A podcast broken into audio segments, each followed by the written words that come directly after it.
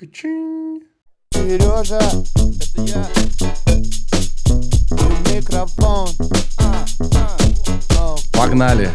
Роман Вячеславович Бузунов снова у нас. Здравствуйте, Роман. Здравствуйте. Как я рад вас видеть. Для вас тоже. У нас немножко по волнам, э, по волнам моей памяти рубрика началась в нашем подкасте, потому что в прошлый раз мы виделись э, с Сашей Роговым и Гошей Карцевым, с которым мы виделись два года назад, и почти два года назад мы вили- виделись с Романом э, Бузуновым. А, и как много всего произошло за это время? С ума сойти. Не то слово, я бы сказал. Да. Не дай нам Бог жить в эпоху перемен. И мы подняли, мы подняли комментарии под нашим выпуском. Мне казалось, мы там вообще все рассказали. Ничего подобного. У людей так много вопросов осталось. Поэтому сегодня мы снова будем говорить про сон. Мы будем говорить про стресс. Э, И как вообще, как и дать себе расслабиться на праздниках, и так, чтобы потом войти обратно в рабочий ритм. В общем, про ковид и последствия сна, обо всем этом будем... э, вернее, ковид и последствия для сна, обо всем этом поговорим, да? Да, Как вам такой план? прекрасен. Начну у вас что? Как у вас дела? Слушайте, так дела вообще, как это ни странно звучит в эту эпоху, прекрасно. И это, конечно, немножко э, неправильный такой термин. Ну, почему прекрасно? В том смысле, что гораздо больше стало пациентов с бессонницей, со стрессом и так далее. Это, конечно, совершенно не прекрасная ситуация Да, блин, вообще. во- вообще у врачей странная суперпозиция. Вам одновременно хочется, чтобы люди не болели, но вам надо, чтобы они болели, чтобы выжить. Слушайте, ну, как, как это не пошло немножко звучит, но если больных бы не было, мы бы остались без работы. Да, вот я об этом и говорю. Ну, тут, увы, да, единство и борьба противоположностей. Нет, поэтому я спрашиваю, как дела у вас? У меня хорошо. У вас хорошо. У Да. людей хуже стало. У людей, к сожалению, хуже стало, но, слава богу, те методики, которые применяю, э, они помогают людям справляться и со стрессом, и с бессонницей. Стресс и бессонница. Вот давайте начнем с меня. Да, а потом уже будем в какие-то другие примеры, которых, э, которые меня не касаются. Я переболел ковидом. Да. И странная штука была со мной. Я, во-первых, все время спал. Я не мог проснуться. Я спал и спал и спал и спал. И сейчас я сплю так много и так с таким удовольствием. И мне вот интересно, это я все еще слабенький? Или, может, уже какая-то закономерность э, вами была и вашими коллегами замечена э, в связи с ковидом? А сколько уже после того, как вы переболели, времени прошло? Ну, две с чем-то недели, да. А, это, это нормально. Да. Да, дело в том, что до месяца после ковида такой достаточно выраженный астенический синдром, который сопровождается, в частности, избыточной дневной сонливостью. Ну и вообще сонливостью. И, э, в общем-то, здесь еще Гиппократ сказал, что если сон освежающий, то болезнь не смертельна. Если вы хорошо спите, высыпаетесь, значит, все ничего, организм восстанавливается. Да. Потому что обратная сторона медали, значит, если сон не освежающий, то болезнь, извините, смертельно получается, да? То есть, если ты после пробуждения чувствуешь себя не свежим, а разбитым, то это плохой знак. Или как? Или Это, я неправильно это понимаю? плохой знак, значит, получается, что или организм не довосстановил вас во сне, или вообще со сном что-то происходит такое, что вы в принципе не восстанавливаетесь. А если вы спите, ну, в общем, больше спите, а во сне у нас лучше работает иммунитет, во сне мозг за- занимается восстановлением функций органов и систем, то есть это нормальная реакция организма больше спать, чтобы быстрее справиться с последствиями болезни. Другой вопрос. Вот у меня вчера на приеме была женщина, которая дважды уже переболела ковидом, и после С первого... каким интервалом? Она в ноябре заболела э, прошлого года и вот в июле этого года. Да, вот получается сколько? Ну, 9 Полгода, месяцев. полгода. Да, А, чуть да, больше, больше. да. Первый месяц после ковида она спала больше, но через месяц начиналась бессонница. И я потом расскажу механизм. Потом длилась бессонница еще месяц-два, она восстанавливалась после бессонницы, все становилось хорошо, заболела второй раз ковидом, опять месяц спала достаточно много, долго и хорошо, после этого опять развилась бессонница. Вот такая То неприятность. есть, мне ждать бессонницы, да? Я скажу, что не делать, чтобы не было бессонницы. Скажите же мне.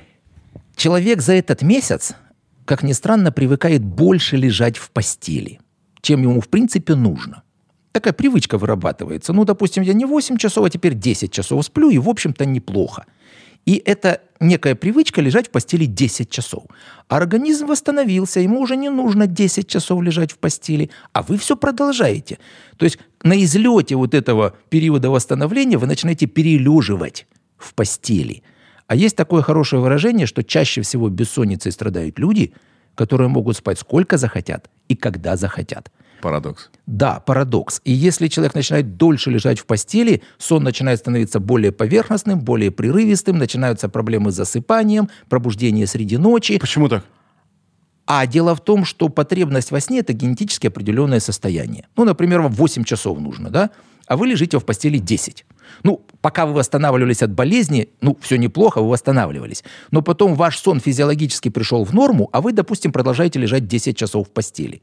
Вот этот восьмичасовой сон расплывется на 10 часов. Он станет более мелким, больше проблем с засыпанием. Вы ложитесь, думаете, а что же я теперь не засыпаю? А достаточно неделю-две лечь, попытаться не заснуть. Начнет формироваться стойкий условный рефлекс боязни не заснуть. Да. Да, и вы уже через две недели уже, может быть, и готовы были бы попозже ложиться, но даже попозже ложитесь, но все равно не засыпаете. То есть тут важно уловить этот момент, когда у вас от гиперсомнии, избыточной сонливости, у вас придет организм в нормальное состояние, когда нужно сократить время пребывания в постели. Условно, у организма есть какие-то приборы, которые позволяют ему э, прогнозировать. Так, я всю неделю спал по 8 часов, значит, сегодня будет тоже 8 часов, поэтому сон должен быть плотный, качественный и так далее. Или как?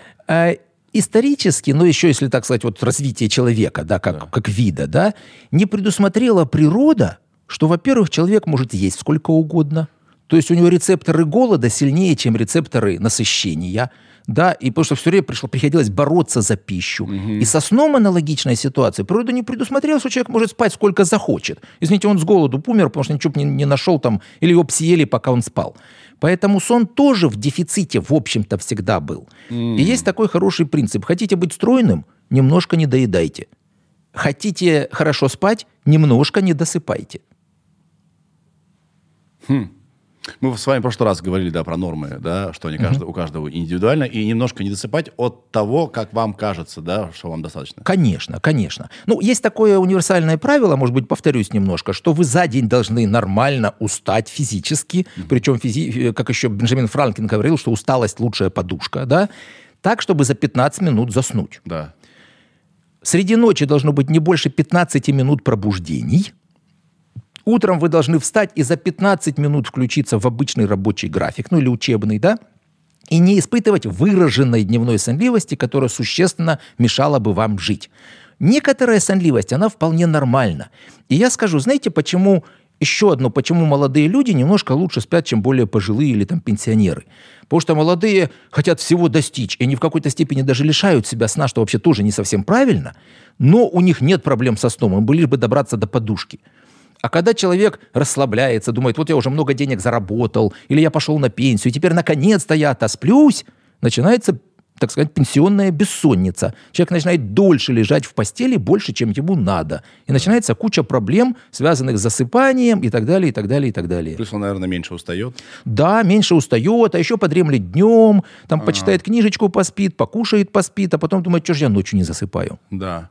Насчет э, того, как мы природой мы в достатке живем относительно э, истории челове- человечества совсем не- вот недавно, да? Конечно. А сон миллионами лет формировался. Да. Это основа основ наша, да? Э, как бы наш фундамент. И я где-то слышал, что древние люди спали двухфазным сном. Возможно, это фигня полная. Они спали, просыпались среди ночи, ели, разговаривали, социализировались и снова Да, засыпали. занимались любовью, Да-да-да, и снова засыпали. Так, Да. Вы не знаете ничего про это? Да, есть такие э, сведения. Хочу, хочу сказать, что все, что раньше 15 века, ну, практически это кто-то описал, что кто-то до него описал. То есть это какой-то пересказ э, каких-то э, совершенно сказочек, да? Так что тут вот точно установить невозможно. Хотя, допустим, наблюдение племен, вот, допустим, которые там в Африке до сих пор в таких вот ну, достаточно первобытных условиях живут, показывает то, что да, некоторые вот таким двухфазным сном спят. Да. Но мне кажется, это ненормально. Смотрите как, э, я скажу о сиеста. Ну, в принципе, то же самое. Человек днем пару часов спит, но, правда, эти пару часов он убирает из ночного сна. Верно. То есть спит, спит там 5-6 часов ночью и пару часов еще досыпает днем. Это и, в двухфазный общем-то, сон. Двухфазный сон фактически то же самое, но только не среди ночи просыпается, а днем досыпает чуть-чуть и ночью А как спит. вы относитесь? По-моему, мы не, не обсуждали это, кстати. А, к... Мне очень нравится а, ан- английское слово nap, да? Нэп, пересыпчик такой. Да, пересыпчик днем. А, Вот прямо у нас нет такого короткого с- слова. Да. Может, есть, напишите в комментариях. А как вы относитесь к тому, что э, э, человек условно полчасика, 45 минут днем поспал?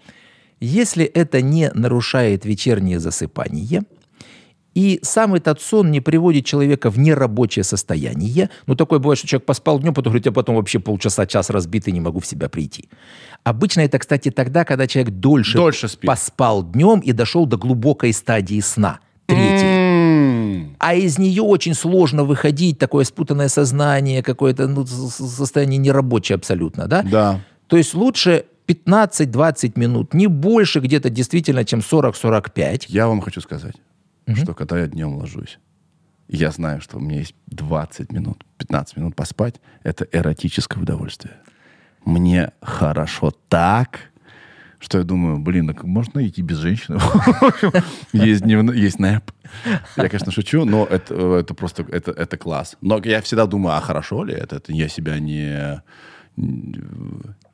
Как сказать? Это не, не делаю ли я себе медвежью услугу? Нет, абсолютно. Абсолютно нет. Это хорошая, нормальная привычка, если это освежает вас, если это приводит вас в в эротическое состояние. Я, да? я не, я вам Да. честно говорю. Я так думаю, бор, и как я люблю жизнь. Да, да. И это не мешает вам потом заснуть вечером. Нет. Фантастика, прекрасно спите днем. Главное вот тут не пересыпать днем. Да. О, это ужасно. Ты, ты встаешь и час не можешь понять, где ты и как тебя зовут. Вот это вы, значит, дошли до глубокой стадии дельта сна, от которого сложно просыпаться. Вы сказали, что у вас стало больше клиентов. Ну, пациентов у паци- нас. Простите, да, пациентов. А на что, как правило, стали жаловаться? А, Слушайте, ну я не буду оригинален, да, последние два года это пандемия ковид.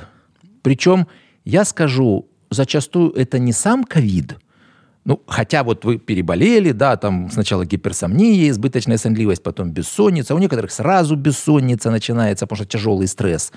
Но все равно у большинства пациентов, с которые ко мне приходят с тяжелым стрессом и следующей за ним бессонницей, это некий информационный тотальный невроз. Мы ведь живем в таком фактически токсичном облаке негативной, негативной информации. Причем она бесконечна. Вот после первой волны был всплеск бессонницы, но потом достаточно быстро ситуация вернулась практически к исходной ситуации. А сейчас с каждой новой волной мы получаем не просто пик бессонницы, а потом она не возвращается к исходному состоянию. Это такая нарастающая, нарастающая ситуация. И если до пандемии 15% пациентов имело хронические расстройства сна и бессонницу, сейчас уже до 30% пациентов. Мы фактически имеем пандемию бессонницы, ну и тревожных состояний, депрессивных состояний на фоне вот этого бесконечного стресса. Как говорят, лучше ужасный конец, чем ужас без конца. Так у нас сейчас ужас без конца. То есть люди испытывают стресс, поэтому не спят. Да. Верно? Да. И порой это такая ситуация, которая... С ним можно справляться, но только нужно понимать, что делать. Вот знаете как? Я, я люблю пример про э, Африку, льва, зебр. Да, представьте себе, лежит, спит лев. Ну, такой довольный, наевшийся. Вообще львы спят 15 часов в сутки. Кошки много спят. Да, ну вот а львы вообще на, вещи- на вершине пирамидки пищевой. Ну, что им там особо от кого-то бегать не надо. Ну, возможно, не всегда после ковида, я не знаю. Бесконечный. Бесконечный Такой в скрытой форме. Да, а вокруг пасутся зебры. Да. Тут проснулся лев, решил, проголодался, побежал, какую-то поймал, все остальные в рассыпную. Ну, он ее съел и опять лежит. А через 10 минут что с этими зебрами? Они мило опять пасутся и жуют травку. Они ситуационно действуют, у них нет абстрактного мышления, они не думают и не прогнози- не прогнозируют будущее. Для них происходит только то, что происходит. Да. Вот лев бежит, он есть. Лев не бежит. Его нет. Ну, как бы его нет. Ну, он где-то там, но он не мешает жить. я, я голодный, я хочу есть. Бу. Да, а представьте себе, вот сидели бы люди, и тут кто-то как маньяк прибежал с ножом, кого-нибудь убил, как бы потом эти люди жили там дни, месяцы и годы. Да. А дальше лев, который съел эту зебру, и тут перед сном думает. А вдруг я проснусь, а зебры разбегутся? А вдруг я засну, а львица уйдет к другому? А вдруг я вообще проснусь, а тут будет засуха, и все умрут? Как мы себя будем, как лев будет себя чувствовать, как он будет спать? Вот это негативное прогнозирование на фоне информационного стресса чрезвычайно расшатывает нервную систему. А 90% всего мы чрезвычайно того, что мы боимся, ведь никогда не происходит. Но мы этого постоянно боимся. Это тревога. Мы можем даже бояться это не в сознании. Ну, это такая То уже есть вот... не, э, не в поле нашего прямого сна, это может быть это ниже, глубже, да, в подсознании. э, ну, ниже, глубже, и э, тем более, ну, мы сидим сейчас с вами здесь, да, все хорошо, там тепло, светло. А если я буду думать, что там вот морг полный трупов, а вот там у нас сейчас война начнется, а вот здесь чиновники-взяточники, а вот здесь маньяк детей убивает. Как я себя буду чувствовать? Я буду жить там, вот этими переживаниями, а Верно. не здесь и сейчас. Да. И есть такая технология mindfulness или осознанное созерцание, когда максимально ты находишься здесь и сейчас в моменте и не думаешь о том, что где-то когда-то было или что-то когда-то будет. Это техника психологическая. Да, Что это? Это А, ну, есть прямо ряд техник, которые позволяют человеку концентрироваться на настоящем. Но мне, например, нравится такая техника м, беспокойства называется. так. Представьте себе, есть какая-то мысль, которая конкретно ты можешь записать себе в туду-лист, ну, в записную книжку. Ну, Например, я хочу завтра пойти купить на рынок там 3 килограмма картошки, морковки и помидоров. Если мне сейчас пришла эта мысль, я ее записал, я до завтра ее забыл. А представьте себе, я бы не записал, а жена бы сказала, не купишь, убью. Не нужны такие отношения вам. И Уходи- Уходите из таких отношений. ну, Нахрен это вам а- надо? а- сознательный муж дум, весь день об этом думает, да? У него постоянно в это в оперативной памяти вращается. Да? А теперь... Не забыть, не забыть, Не, забыть. А теперь представьте себе другая ситуация. Вас беспокоит ковид. Ну или, может быть, сами придумайте, вот что вас такое беспокоит, с чем вы сейчас не можете что-то сделать. Окей, бе- безработица, бедность. Безработица, да? Да. Вот вам пришла в мысль в голову, я могу потерять работу. Мгм. Да? И вы целый день в оперативной памяти эту мысль вращаете. Вы не можете записать это в туду-лист. Ну, а что я там сделаю с этим, да? Ну, можно, э, не знаю, принять решение, сделать инвестиции, да, и если потеряешь работу, жизнь на эти инвестиции. Ну, это какое-то решение, да? Но есть техника... Вернее, давай так, я боюсь, что что-то произойдет, что, а, что, что в корне поменяет мою жизнь. Вот. Но я не могу на это влиять. Ну, вы не можете влиять, и вы не можете это вот сейчас принять решение, что с этим сделать. Верно, верно. Да? Да. Да. Но можно принять решение, отложить решение. Вот это интересная такая техника, когда вам приходит мысль, беспокоит безработица. Берете смартфончик или записную книжечку и пишите «Меня беспокоит безработица». Я об этом подумаю во время беспокойства. В день выделяется 20 минут, обычно где-то к концу рабочего дня, когда человек может посмотреть на все эти записи, которые он сделал, и побеспокоиться, поволноваться, э, подумать, ой-ой-ой, какой кошмар, что я с этим могу сделать. Не решили ничего? К концу 20 минуты говорите спасибо, все мысли. Я о вас подумаю завтра во время беспокойства. А если она вам еще раз приходит, говоришь, здравствуй, мысль, я тебя записал, я тебе буду думать завтра. А самое интересное, знаете, как? Это медитация. Ну, это, это технология такая, которая позволяет убирать из оперативной Да. памяти вот эти мысли-паразиты. Потому что, ну, меня- я, я подозреваю, это сложно остановить тревожную мысль. Вот она, и, и- она ко мне пришла, я ее записал, я бы не вспомнил. Окей, 20 минут прошло, но она может не вылетать у меня из А головы. если она еще раз к вам пришла, и вы ее сразу не смогли отогнать, вы ниже строчечкой записываете «беспокоит безработица». Смею вас заверить, к пятому-шестому разу записи Да. у вас уже сама мысль будет противна к тому, что она к вам будет подходить, это будет говорить «спасибо, я тебя уже записал, до свидания». М, То есть, потому что нас мозг привык какие-то мысли записывать и откладывать. То есть мы что-то сделали с этой мыслью, да? Да, Мы да. ее куда-то дели. Да. А если мы никуда не дели, она вот нас и беспокоит, нам возвращ- возвращается постоянно, верно? Абсолютно точно. Ага. Ага. И это одна из техник. Допустим, еще одна техника контролируемого дыхания. Казалось бы, совершенно простая вещь, когда ты просто медленно дышишь контролируемо. Ну, там на 3, 7, 8 есть, 4, 4, 4. Когда мозг концентрируется на каком-то медленном процессе, да еще идет математический счет, он не может дальше думать. Кстати, как-то я еще в институте учился на кружке э, сексологии. М. Да, Так это... погодите. О чем мы, Мы говорим? только об этом узнали сейчас-то? так вот. И там э, есть такой, э, такая проблема ранняя эякуляция. Ну, человек быстро, извините, заканчивает половой акт, Да. мужчины, как Да, правило, да. да. а женщина еще не успевает удовлетвориться. Нужно просто в, в уме начинать складывать цифры или умножать. То, Какой кайф тогда от, но от секса? Ты Ну. считаешь. Ну. Раз, два, три, все. А зато ты достаточно долго можешь продлять этот Зато процесс. респект, который ты получишь Конечно. в ответ. Да. Да. Ну вот, вот так можно отвлекаться от каких-то негативных мыслей. Потому что это очень энергоемкий процесс, да? Вот поэтому мы не можем параллельный э, счету Э, думать. да? Да. Ну и какие-то мысли вращаться. А более того, когда мы э, делаем какие-то э, дыхательные движения с определенной периодичностью, это вообще тормозит, так сказать, активность мозга. А еще это так называемое э, диафрагмальное дыхание. Фактически происходит массаж э, таких парасимпатических э, центров в районе солнечного сплетения. А это тоже тормозит дыхание, сердцебиение, снижает давление. То есть вот такие буквально по 5-7 минут, но 5 раз в день.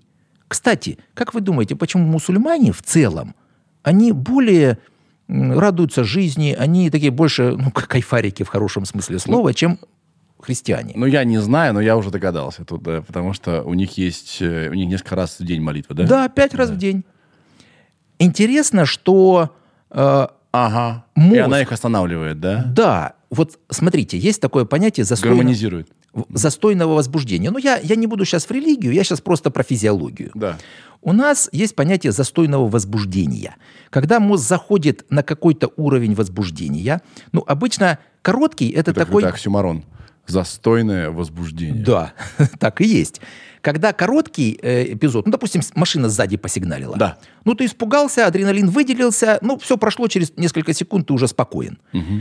А если там ты сидишь на дереве, внизу тебя лев поджидает, да, э, это через какое-то время вот этот вот адреналиновый стресс переходит в кортизоловый стресс, ко- из которого быстро выйти невозможно. И это достаточно быстро и психологически, и физически изнашивает организм, хотя человек ничего не делает. Знаете, есть вот пилот, когда он с, с готовностью ноль сидит в истребителе, заряженном, заправленном, готовом к взлету на войну. Как вы думаете, через сколько обычно меняют пилота?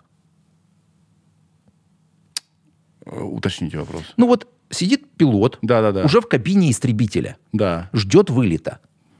А команду не дают, ну просто потому, что там еще не случилось чего-то такое, чтобы дать команду на вылет. Нет, э, я не думал, а зачем менять пилот. А через два часа он уже никакой. А, потому что он на возбуждении, на возбуждении. Он, Ну, да, да, он уже не А, он способен уже изношен, дальше да? выполнять команды какие-то. Он же воевать-то не способен толком. Ага. То есть вот к чему. А что бы он сидел бы себе там, не знаю, о птичках думал, да, не знаю, там семечки щелкал бы, да. То есть вот что такое это застойное возбуждение. И, все, и вот техники, которые вы приним- п- п- описали, в, в часть этих техник вы описали, они и в- как бы снимают застойное возбуждение, да? Они позволяют мозгу переходить из состояния напряжения в состояние расслабления. Вот знаете, мы любую интервальную нагрузку легче переносим. Побежал, пошел, побежал, пошел. Если мозг нас- на- напрягся, расслабился, напрягся, расслабился, он не запоминает вот это состояние возбуждения, и когда человек целый день в таком состоянии, он вечером потом не может из него выйти. И заснуть не может нормально.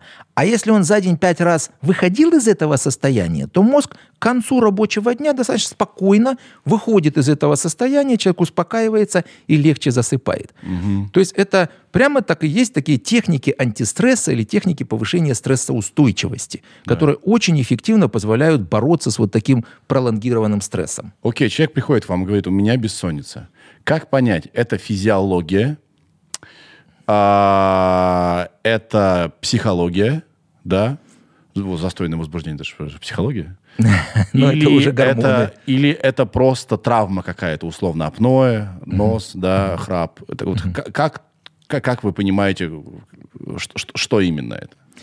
Вообще, э, я, может, чуть издалека начну. Э, Ну, вот обычно нормальная врачебная деятельность предполагает постановку диагноза. Сначала анамнез, осмотр, анализы. То есть, когда, допустим, к доктору приходит э, человек и жалуется, доктор, у меня высокая температура три дня. Ну, я не говорю ковид. Ну, что думает доктор? Да, скорее всего, какой-то РВИ, ну, попей водички, не знаю, отлежись, и все через неделю само пройдет. Говорится, лечись неделя будет, не лечись 7 дней.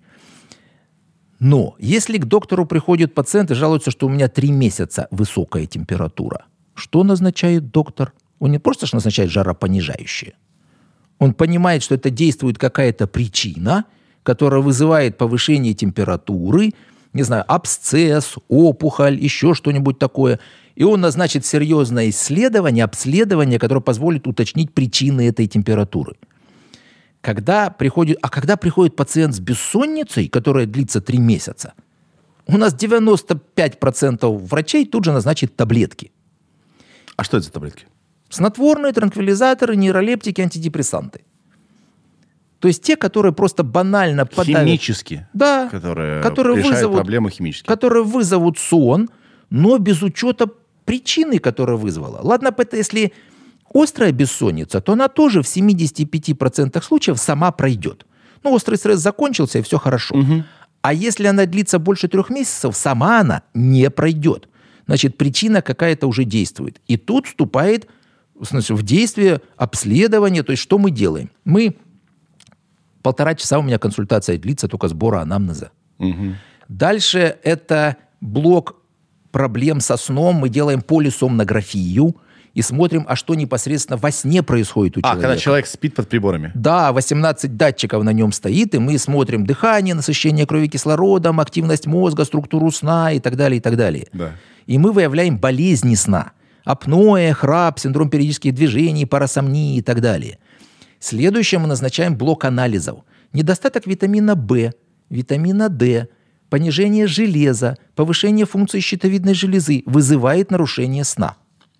То есть это такая соматическая проблема какая-то. Следующее – это батарея анкет, которая мы можем выявить депрессию, тревогу. Иногда это биполярное расстройство. То есть это уже психиатрические болезни, при которых возникает симптом бессонницы. И третья группа проблем, ну фактически сейчас основная, это когда у человека имеется, допустим, какая-то тянущаяся стрессовая ситуация, достаточно три месяца этой ситуации, человек пытается заснуть, у него не получается. Он просыпается среди ночи и как-то не может потом заснуть. У него формируются стойкие отрицательные условные рефлексы боязни не заснуть Да. постель-бессонница, негативное прогнозирование. Вот знаете, если здоровый человек лег и не заснул, ну или плохо поспал, он что думает, как он на следующую ночь поспит? Хорошо. Да, высплюсь, слава богу. Ну, да? просто что-то странная была Да. ночь какая-то, да. А если у человека три месяца бессонница, он еще как-то похуже поспал, он что думает насчет следующей ночи? Ну, вообще капец. О, да, да. То есть это негативное прогнозирование. А следующее еще дезадаптивное поведение. Когда человек думает, ах, я не доспал, я должен дольше полежать в постели в попытках заснуть. Помните, мы говорили, что если чем человек дольше лежит, тем он хуже еще спит. А дальше плохо поспал, так, все, на спорт не пойду, э, отменю какие-то социальные активности, буду весь день сидеть страдать.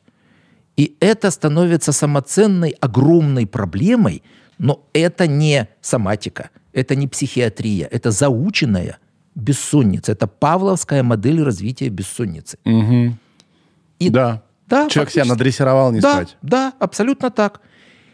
Более того, почему, собственно говоря, в этой ситуации препараты мало показаны, а иногда противопоказаны? Ведь если мы даем препарат, Да, мы усыпим человека.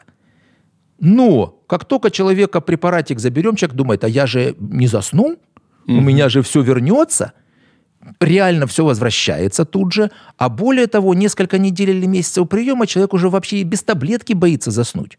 То есть мы сформировали следующий условный рефлекс боязни заснуть без таблетки. Да, лучше мы не сделали, да. А если мы говорим в разрезе нескольких месяцев или лет, физическая зависимость от препарата. Ну, я подозреваю, что все равно в любом случае препараты хорошо, когда нужно экстренно что-то решить, когда нет у человека, э, ну, когда ну, прям совсем остро Абсолютно. стоит проблема. Нет, да. ни- никто же не говорит, что их не надо назначать, если это Просто это не проблема. решение проблемы в кор, да, это э, устранение симптомов. Это устранение симптомов, но если ситуация тянется, нужно смотреть в корень, находить проблему и устранять ее, причину. Получается, раз у- у вас такой комплексный подход, и вы говорите, что у вас прибавилось клиентов на почве стресса, значит, это вы не э, вот так вот сделали, да, а, а вы реально, э, у вас э, данные, да? То есть почему? Это из-за ковида, да, все? Это... э, То есть люди, э, люди в большей тревоге стали жить. да, да, это просто тотальный тянущийся стресс. А вы не рекомендуете им не пользоваться соцсетями и не проверять новости чертовы? Слушайте, это прекрасный вопрос, и это как часть, так называемый информационный детокс.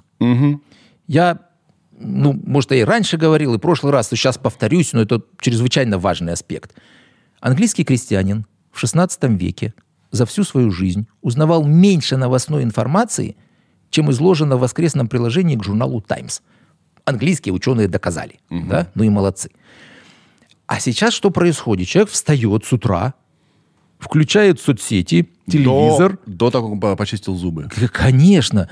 И читает, что здесь у нас там 1200 человек умерло, здесь экономика рушится, здесь у нас омикрон штамм. Слу...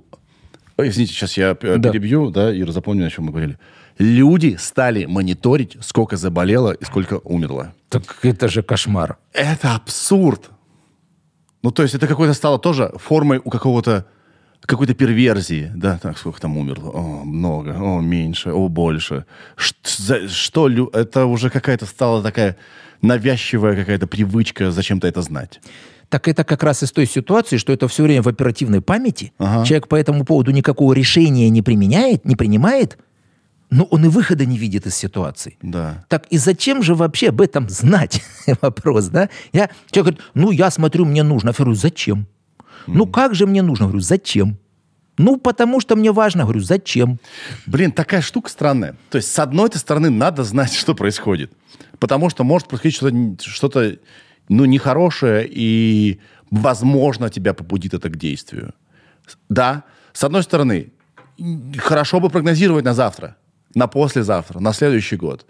Да, но с другой стороны, оверпрогноз, овертревога э, ухудшает качество жизни. Абсолютно.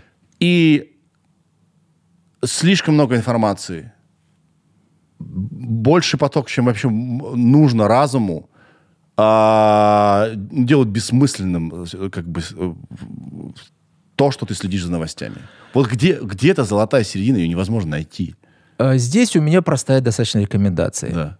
15 минут новостей в день, ну, максимум полчаса. Ну, если это, понимаете, не человек, который, не знаю, работает в департаменте здравоохранения там, э, города Москвы или там министр, ему просто нужно мониторить ситуацию, потому Или что это его работа. Или журналист. Журналист, который там занимается ну, здоровьем, например, да? А если ты э, столевар, ну, ну, тебе зачем, сколько там в мире умерло от, от омикрон штамма? Да? Да. Еще есть новости, допустим, я по себе могу знать, которые меня злят. Тоже. Они попали в мою... э, С одной стороны, это детская, э, детская позиция, ой, этого нет, значит, я не беспокоюсь. С другой стороны, ну, мне кажется, очень, очень большой процент того, что меня злит, не имеет значения. Ну, по крайней мере, вы с этим ничего не можете сделать. И да, да, да, пожалуй, да. Так вот, с утра 15 минут, полчаса посмотрели, все. А то знаете, как э, в бизнес FM, а давайте каждый час вы будете узнавать новости. И вот это ты с утра узнал, что там какой-нибудь переворот там в Гаи, на Гаити, и потом каждый час тебе еще дополнительно это капают, капают, капают на мозг. Зачем тебе это? Мне кажется, это в природе нашей. мы социальное животное, нам мы испытываем физиологическую потребность что-то знать про стаю. Да?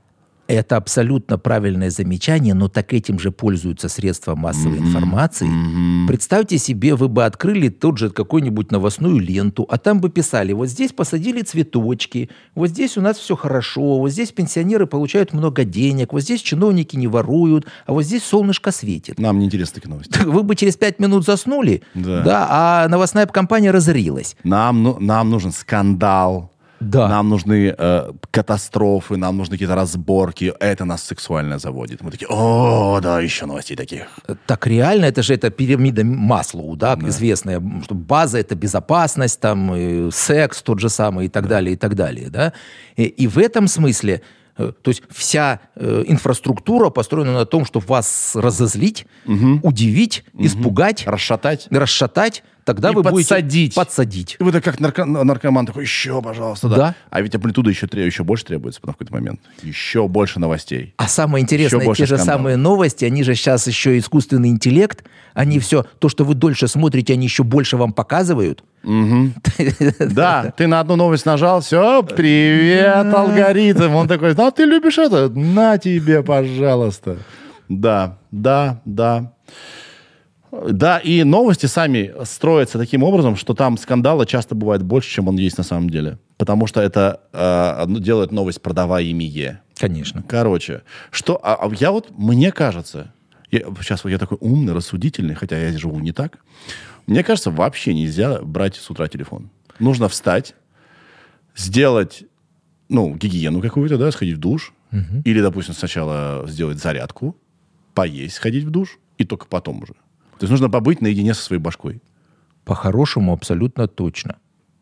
То есть не надо начинать прямо день из того, что вы сами себе испортите настроение. Даже и это, я п- придумал такой термин «низкий порог сопротивляемости скуки». Я себя, как собака Павлова, вот это очень точно вы сказали, сам себя надрессировал, что мне нужно постоянно, чтобы что-то вливалось мне в уши. А, я сейчас себя отучаю от того, знаете чего? Что я иду в душ и включаю что-то, чтобы мне было в душе интересно мыться. Боже мой. Потому что все, ну это, это уже все, я себе мозги уже спек. Да, вот насто- настолько я наркоман о получении информации какой-то. Я не успеваю думать как бы а, про себя.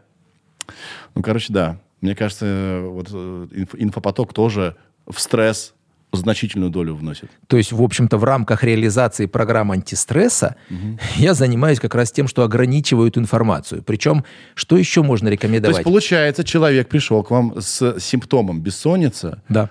а у него э, просто очень тревожное состояние, вы помогаете ему снять его, да? Верно? Абсолютно. Не п- Вспоминаю недавно одного такого серьезного строителя, ну, руководителя, да, с тяжелой бессонницей и так далее, и так далее. С- Расспрашиваю его день.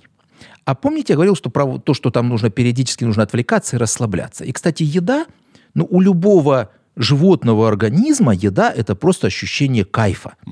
Да, ну, то есть по- поесть, поспать и сексом позаниматься. Ну, вот три вещи, которые, собственно говоря, любое животное Так интересно, они нам нужны, мы без них помрем. А все люди говорят, «Э, я люблю это делать. У тебя нет выбора. Я люблю вкусно поесть. Естественно, значит, ты сдохнешь. Да. Да. Да. Ну, то есть мы, люди, воспринимаем это как кайф еще. Это же классно. Ну, как кайф. Клёвка, да, обязаловка в кайф. Но с другой стороны, мы начинаем в себя всего этого лишать на, на каком-то этапе. Особенно, когда там бизнесмены, руководители и так далее. Так вот, еда. Это тоже один из элементов, когда я говорю, никаких смартфонов, никаких телевизоров. Это концентрация на настоящем. Как вы жуете. Как йоги говорят, что грубую пищу нужно пить, то есть ее нужно разжевать до жидкого состояния, а жидкую пищу нужно жевать концентрируясь на процессе принятия пищи. И вы вообще почувствуете, что если вы будете жевать, ваши вкусовые рецепторы начнут по-другому работать. Вы начинаете по-другому ощущать вкус этой пищи. А не так, что быстро забросал, а в это время у тебя мысли, что там в телевизоре. Так вот это... Да, ты смотришь и забываешь. Ты просто в себя это в- да, вталкиваешь. А потом думаешь, а я вообще покушал или нет? Ага. Так вот, по поводу этого строителя. Говорю, ну как у вас обед? Говорит, а у меня э, в кабинете 12 экранов, на которых в онлайне идут э, репортаж со строек. И я, когда кушаю, я смотрю на эти экраны, как что идет. Ну это же вообще, представляете, абсурд. То есть, а там, как правило, что-нибудь не так идет, известно, да? То есть это у него процесс восприятия информации, что где не так, пока он кушает. Да. Вот, увы, мы должны еще раз понимать для себя, что у нас есть необходимость отдыхать и нервную систему тоже расслаблять. Потому что на каком-то этапе она, увы, даст сбой. А следующее, что еще, кстати, для серьезных чиновников, бизнесменов и так далее. Ну, представляете, там миллиарды там, рублей, долларов, миллионы людей за тобой. Ты думаешь, что у тебя железный характер. Но на каком-то этапе нервная система просто тебе говорит, все, меня все достало. Не хочу. Начинает развиваться тревога, депрессия. А человек в этой ситуации думает, что если он будет еще дальше напрягать волю, то он с этим справится. А это уже с собой борьба абсолютно проигрышна. Вот тут нужно уже встать в зеркало, посмотреть, сказать, дорогой друг, как алкоголик, пока он сам себе не скажет, что он алкоголик, вылечить невозможно. И, и, челове- и с человеком мы вот садимся и долго обсуждаем, а как мы можем смодифицировать его жизнь, чтобы справиться с этим текущим стрессом. Все связано. Абсолютно все связано, да. И э, симптом, да, на самом деле может быть э, э, следствием того, что человек вообще неправильно живет, неправильные установки у него и так далее. Там и спорт, и все-все-все на свете, все влияет. Э, Знаете, есть хорошее выражение, что первое яйцо или курица, да? Так вот, чтобы хорошо поспать, нужно хорошо прожить день, а чтобы хорошо прожить день, нужно хорошо проспать. Да, да, я обожаю эти парадоксы. Слушайте, мы задали вопросы нашим, э, я задал вопрос своим подписчикам. Давайте попробуем пройтись по ним. Э, И, Давайте. Ир, может быть, ты поднимешь еще вопросы из старого выпуска. Это, а они тут и есть, да? Ну, давай так, я сначала, сначала актуальное, потом, потом прошлое. Так, что? Там актуальное? Хорошо. Все, тогда. Ты даже в микрофон не стала говорить. Ира, скажи мне, пожалуйста, что ты делаешь первые пять минут, когда ты проснешься? Скажи, пожалуйста. А, Первые пять минут. Только честно. Сейчас, даже я вспоминаю. Обычно это типа... Ты стонешь. Да. Особенно, когда я вижу серость за окном, это невозможно жить. Э, Так, вроде телефон сразу не беру. Сначала встаю. Давайте обсудим Новый год. Я говорю, Новый год, режим новогодний. Ой, Ну, да. давайте, давай, давай, давай. Ну, смотрите, Новый год. Все даже паблики новостные, там всякие блогеры и прочие, прочие говорят, о, наконец-то мы сможем сделать все, что мы не, мы не успевали, мы поиграем во все игры, да, компьютерные и так далее. И это хорошо, да, человек вот чувствует, что он живет для себя, не испытывая чувства э, угрызений совести, да, потому что он, ну, все это делают, это сейчас можно, да. Вот, соответственно, дольше спят или меньше спят, я не знаю. А как, какой-то совет вы можете дать, как максимально безболезненно для для э, для ритма, да, вот сон, сон, сон бодрствования, вот прожить эти праздники. Я, может быть, даже начну не со сна бодрствования, а с э, семейных отношений. Пик разводов в Англии после э, Рождества и новогодних праздников. А потому что все живут...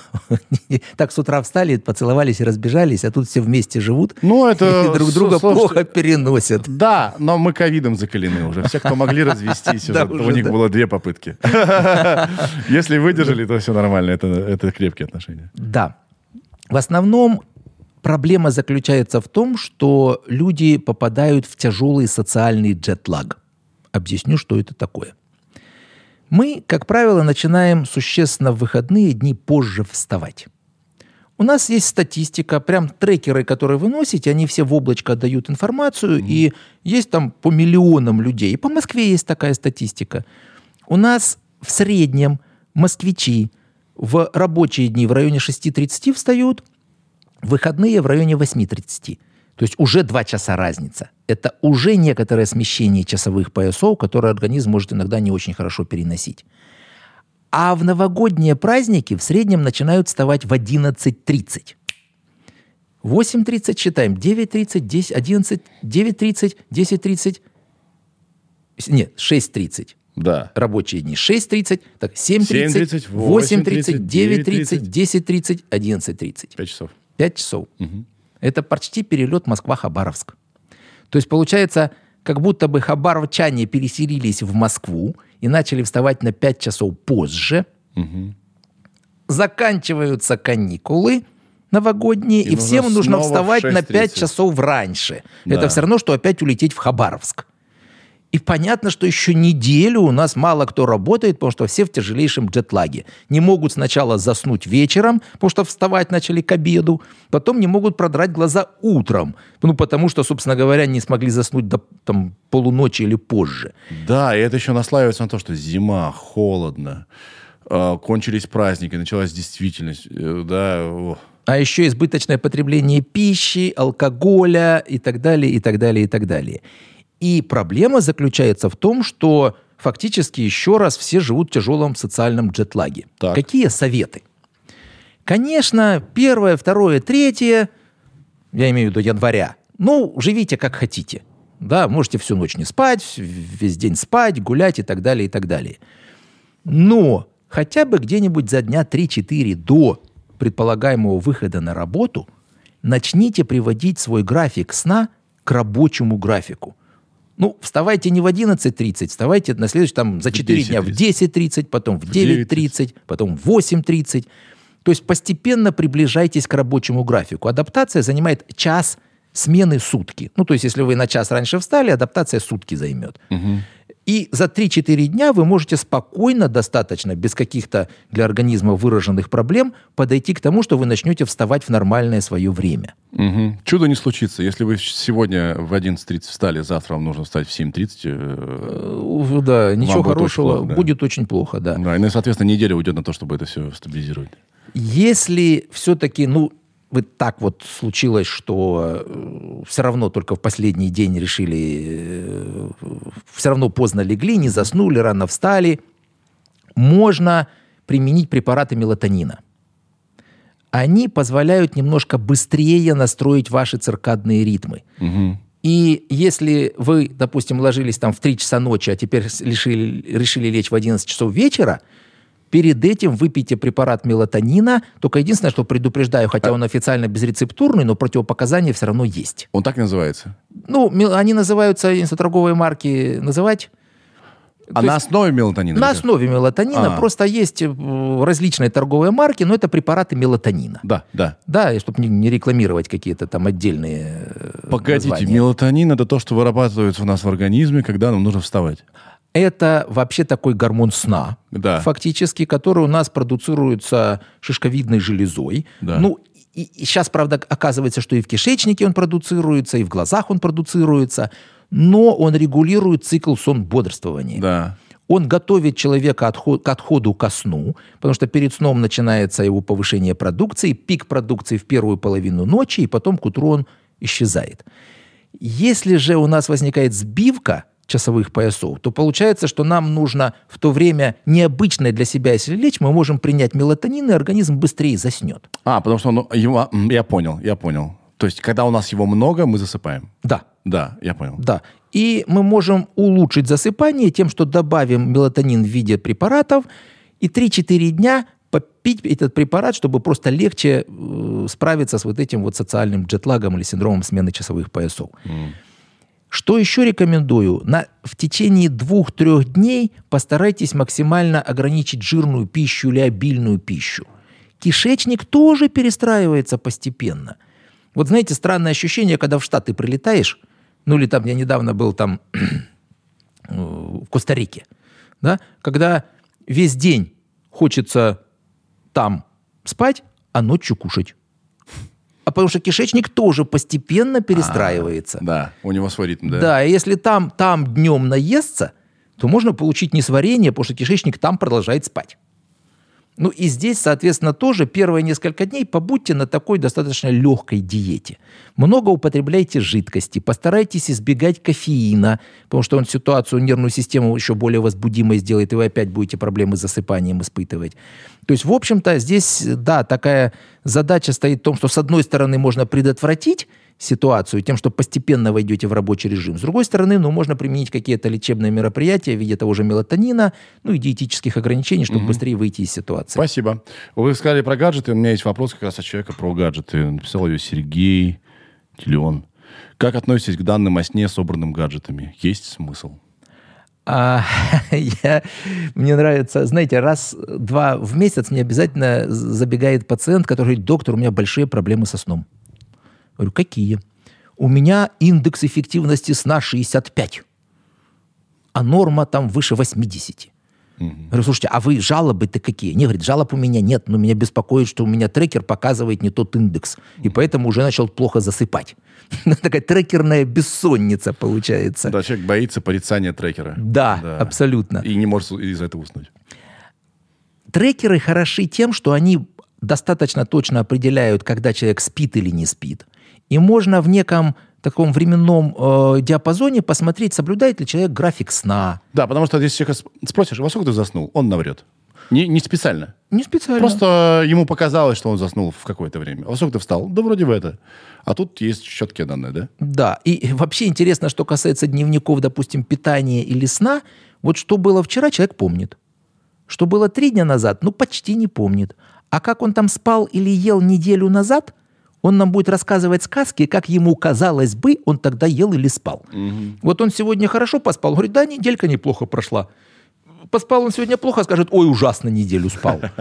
Да? Да, да, да. Э, и когда мы смотрим дневники, мы более-менее объективно оцениваем ситуацию. А то человек говорит, да нет, я не отсыпаюсь в выходные дни, а трекер показывает разницу 4 часа между рабочими и выходными во времени подъема. То есть в этом смысле э, э, трекеры хорошо, они точно дают представление о том, когда человек засыпает и просыпается, и это важные данные. Да. Но трекеры до сих пор не очень точно определяют стадии сна. Вот еще тоже приходят люди и говорят, ой, у меня по трекеру мало глубокого сна, а он же самый восстанавливающий, там гормоны продуцируются, а что у меня теперь тестостерон не продуцируется? Ну, потому что человек сильно грамотный почитал, что, оказывается, в глубоких стадиях сна тестостерон продуцируется. Mm-hmm. теперь беспокоится, что у него потенция исчезнет. Mm-hmm. А, знаете, начинаешь беспокоиться, она реально исчезнет. Такая ситуация. Да. А вы это проходили, мы знаем. Ну, тут важно не заморачиваться на вот какие-то такие данные по стадиям сна, каким-то индексам сна, которые по каким-то алгоритмам считаются, ну, сильно э, не связанным с реальной действительностью. Угу. То есть вы скептически настроены. Во всяком случае, наверное, эти э, все-таки данные должен специалист обрабатывать, да? Или как? Здесь, смотрите как, гаджеты очень быстро прогрессируют. То есть реально, если они еще буквально 3-4 года назад, ну, с точностью 60-70% определяли стадии сна, что вообще совсем не очень. Да. Сейчас уже продвинутые гаджеты определяют с вероятностью где-то 85%. Это уже приближается к клиническим приборам, потому что у клинических приборов там выше 90, например. Я думаю, что еще несколько лет и реально там или колечки, или всякие браслеты будут реально оценивать структуру сна. Но тут возникает другой вопрос. Это же огромный объем данных. Стадии, циклы, макроструктура, микроструктура сна. Это уже вопрос диагностики – а вы знаете, любой функциональный метод, вы, наверное, сейчас, если получаете заключение, внизу написано, это не диагноз. То есть все-таки нужно с учетом клиники определять. Угу. Да, а что там такое за нарушение? Это человеку нужно стать чуть ли не самому себе врачом, чтобы понимать, что там гаджет выдаст тебе огромную таблицу каких-то данных. Я соглашусь с вами, что для многих людей, не для всех, гаджеты являются источником доп. стресса. Да. Потому что вот они нашептывают как бы цифры, а цифры же объективны. Ну, 65, это же больше, чем 50. Да. Человек думает, Но меньше, чем 80. Но меньше, чем 80. Человек такой, боже мой. Да, поэтому, мне кажется, очень осторожно. Если человек может понимать, что, ну, тут как бы погрешности и так далее. В общем, мне кажется, это не для всех. Это ну, как, как медаль имеет две стороны, да. да, и палка о двух концах. С одной стороны, это может более-менее помогать человеку оценивать свой режим, и как-то его регулировать. С другой стороны, не очень нужно вовлекаться во все эти прям супер тонкости того, что покажет гаджет. Вопрос вот какой. А, кстати, хороший вопрос. Я не знаю, насколько он близок будет всем. Распроси, расспроси. Я должен расспросить вас. Угу. Пожалуйста. Допросить. Распро... Да, допроси. Узнай все, что, что нужно. Как укладывать детей? Как готовиться к укладыванию и как будить? Хороший вопрос. А, очень хороший вопрос. Тоже немножко мое видение ситуации. Вот у ребенка какой-то не очень хороший сон, плохо засыпает и так далее. Угу. Что делает родитель? Он ведет его к врачу. А представьте себе, особенно если это еще какой-нибудь платный врач, а он не поставит какой-нибудь диагноз и не назначит лечение. Родитель что подумает? Ну, что я вот это зря сходил? Э, у меня же у ребенка что-то плохо со сном, да? А мне диагноза не поставили и таблеток не назначили. Э, Это как, как в том анекдоте, да, когда вышел, э, наверное, слышали известный анекдот, когда Господь Бог, ему начали жаловаться, что врачи плохо там как-то лечат. Ну, и он решил посидеть на приеме. Завозят ему на каталке пациента, который уже 10 лет не ходит. Он ему говорит, встань и иди. Тут встал, выходит. А его там спрашивают, которые в очереди сидят. Ну, как врач? Да какой там врач? Это вопросов не задал, таблеток не назначил. Вот. э, И врачи, заточенные под постановку диагнозов, ставят диагнозы. А, к сожалению, увы, даже большинство педиатров мало понимают в сомнологии. У нас до сих пор в институте сомнологию не преподают. И недавно совсем случай, когда мамаша такая, ой, представляете, у меня ребенок, как-то у него глаза вращаются, у него какие-то гримасы корчит. Это же, наверное, эпилепсия, она где-то там прочитала. Она пошла об- обследоваться и сделали ЭЭГ, не нашли ничего. Говорит, теперь нужно видео ЭЭГ делать. А это она рассказывает обычный рэм-сон, когда ребенку снятся сны. А у ребенка это не- еще не очень срабатывает такой нейрохимический блок. Часто команды передаются на мимические мышцы. И вот это такие странные выражения, там, у детей такие бывают, да? А, а мама думает, что это эпилепсия. А, а врачи, что хлебом не корми, дай пообследовать и диагноз поставить. А еще, еще особенно платный центр.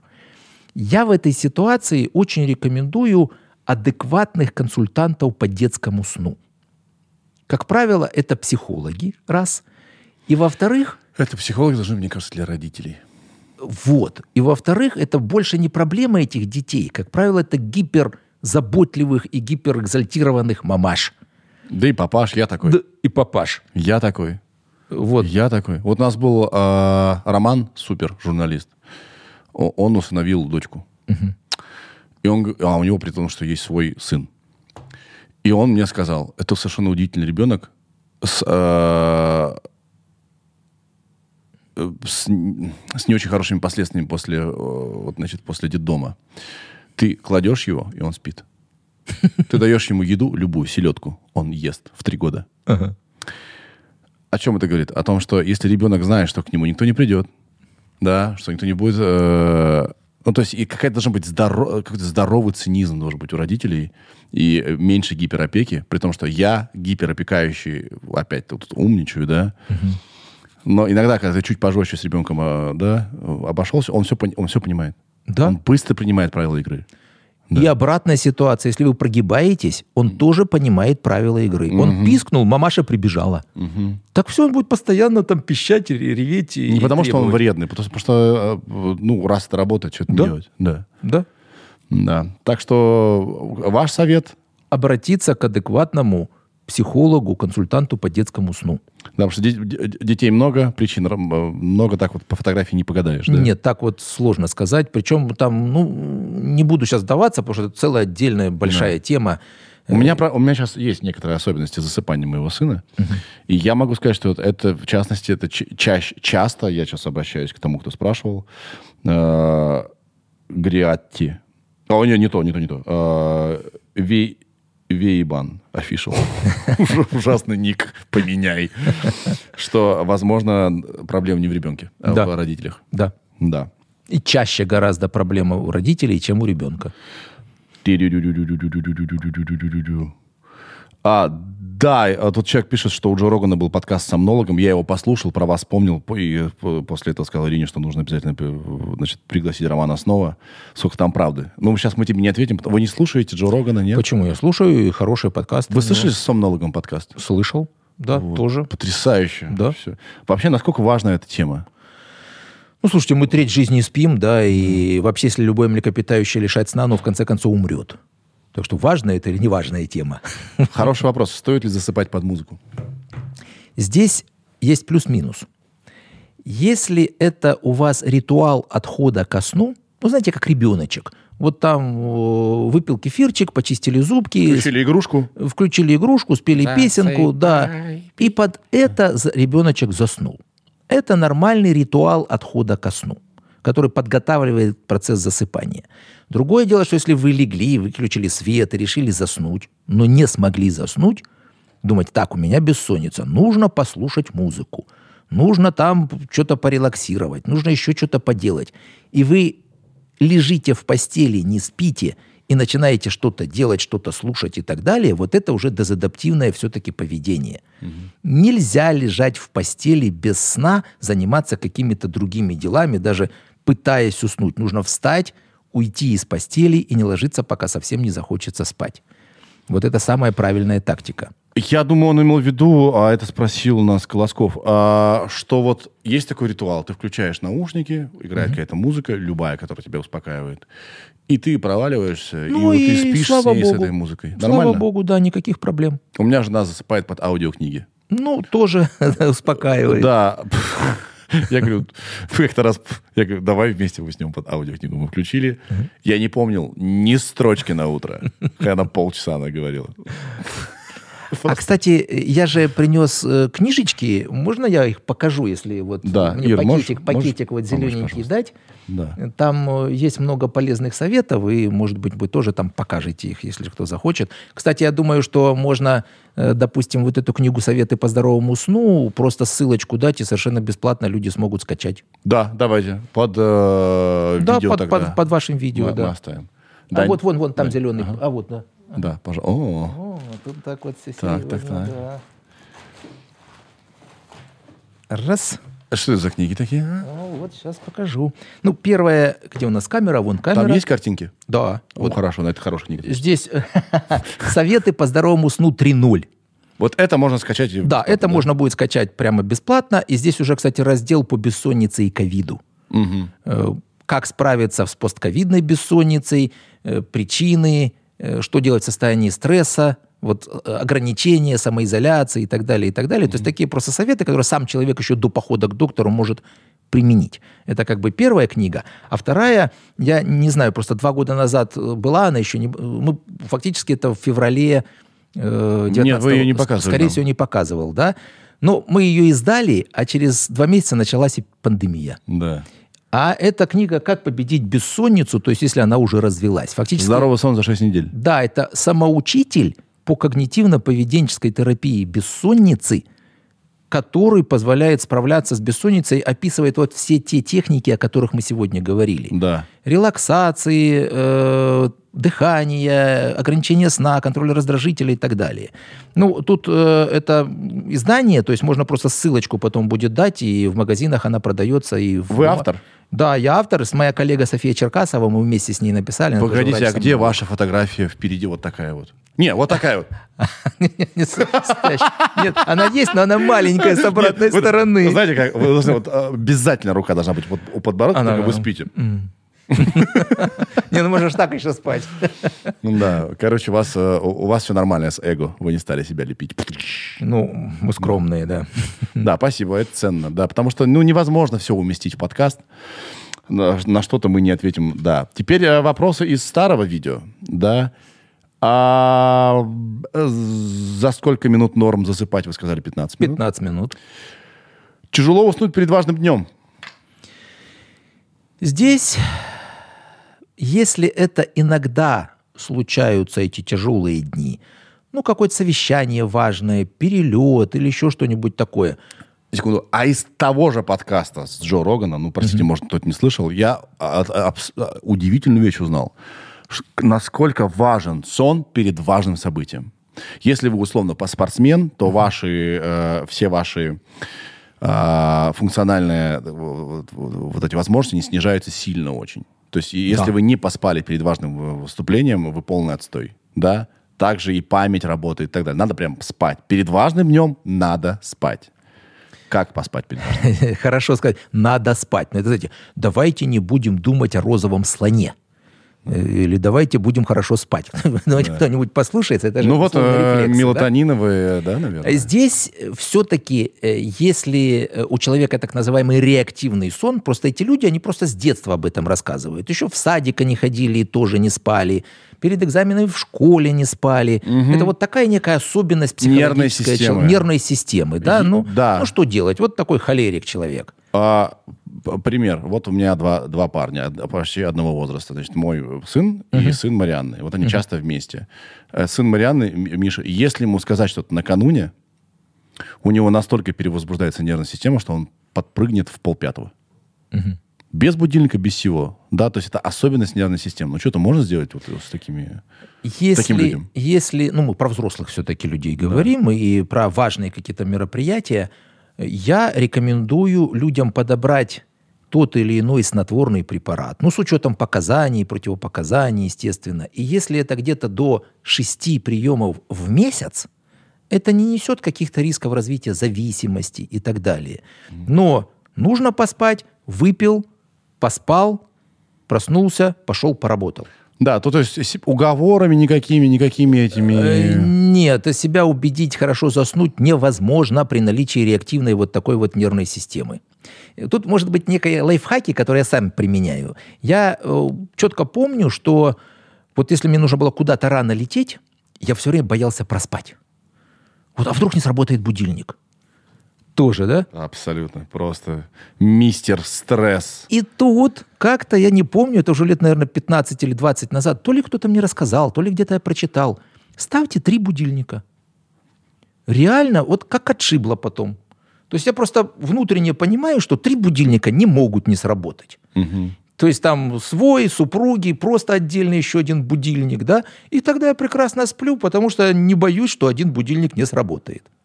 То есть вот такая маленькая хитрость, которая Да. позволяет лучше спать накануне каких-то важных мероприятий. Я тебе всегда ставлю два будильника. А, ну вот. Как много раз было, что я просыпаюсь, то, а, ага, чинкс, и засыпаю снова. Ага, но второй срабатывает. Второй срабатывает, а, да-да-да-да-да, точно, и сразу, сразу просыпаюсь. Два будильника всегда работают.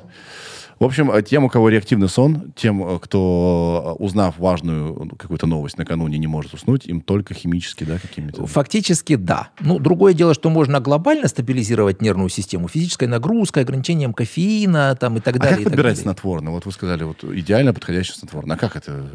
Как, как я могу Да. выбрать снотворное себе? Ну, это, конечно, лучше с доктором посоветоваться. Допустим, есть Z-гипнотики. Причем их действие Звучат как, бы, как, как будто команда супергероев. Э, хорошо, хоть- гипнотики. э, Хорошо, хоть не, не, не Z, знаете, это там э, война Z, зомби. Да, да, да. Z-гипнотики. Что это такое? Да, это препараты, хороший достаточно снотворный эф- э, эффект дают, э, и у них разная длительность действия. Допустим, залеплон, я международное название называю. Как? Залеплон. Залеплон! Что такое?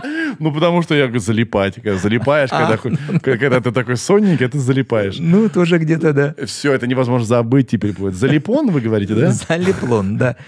Он, э, он действует 4 часа. М.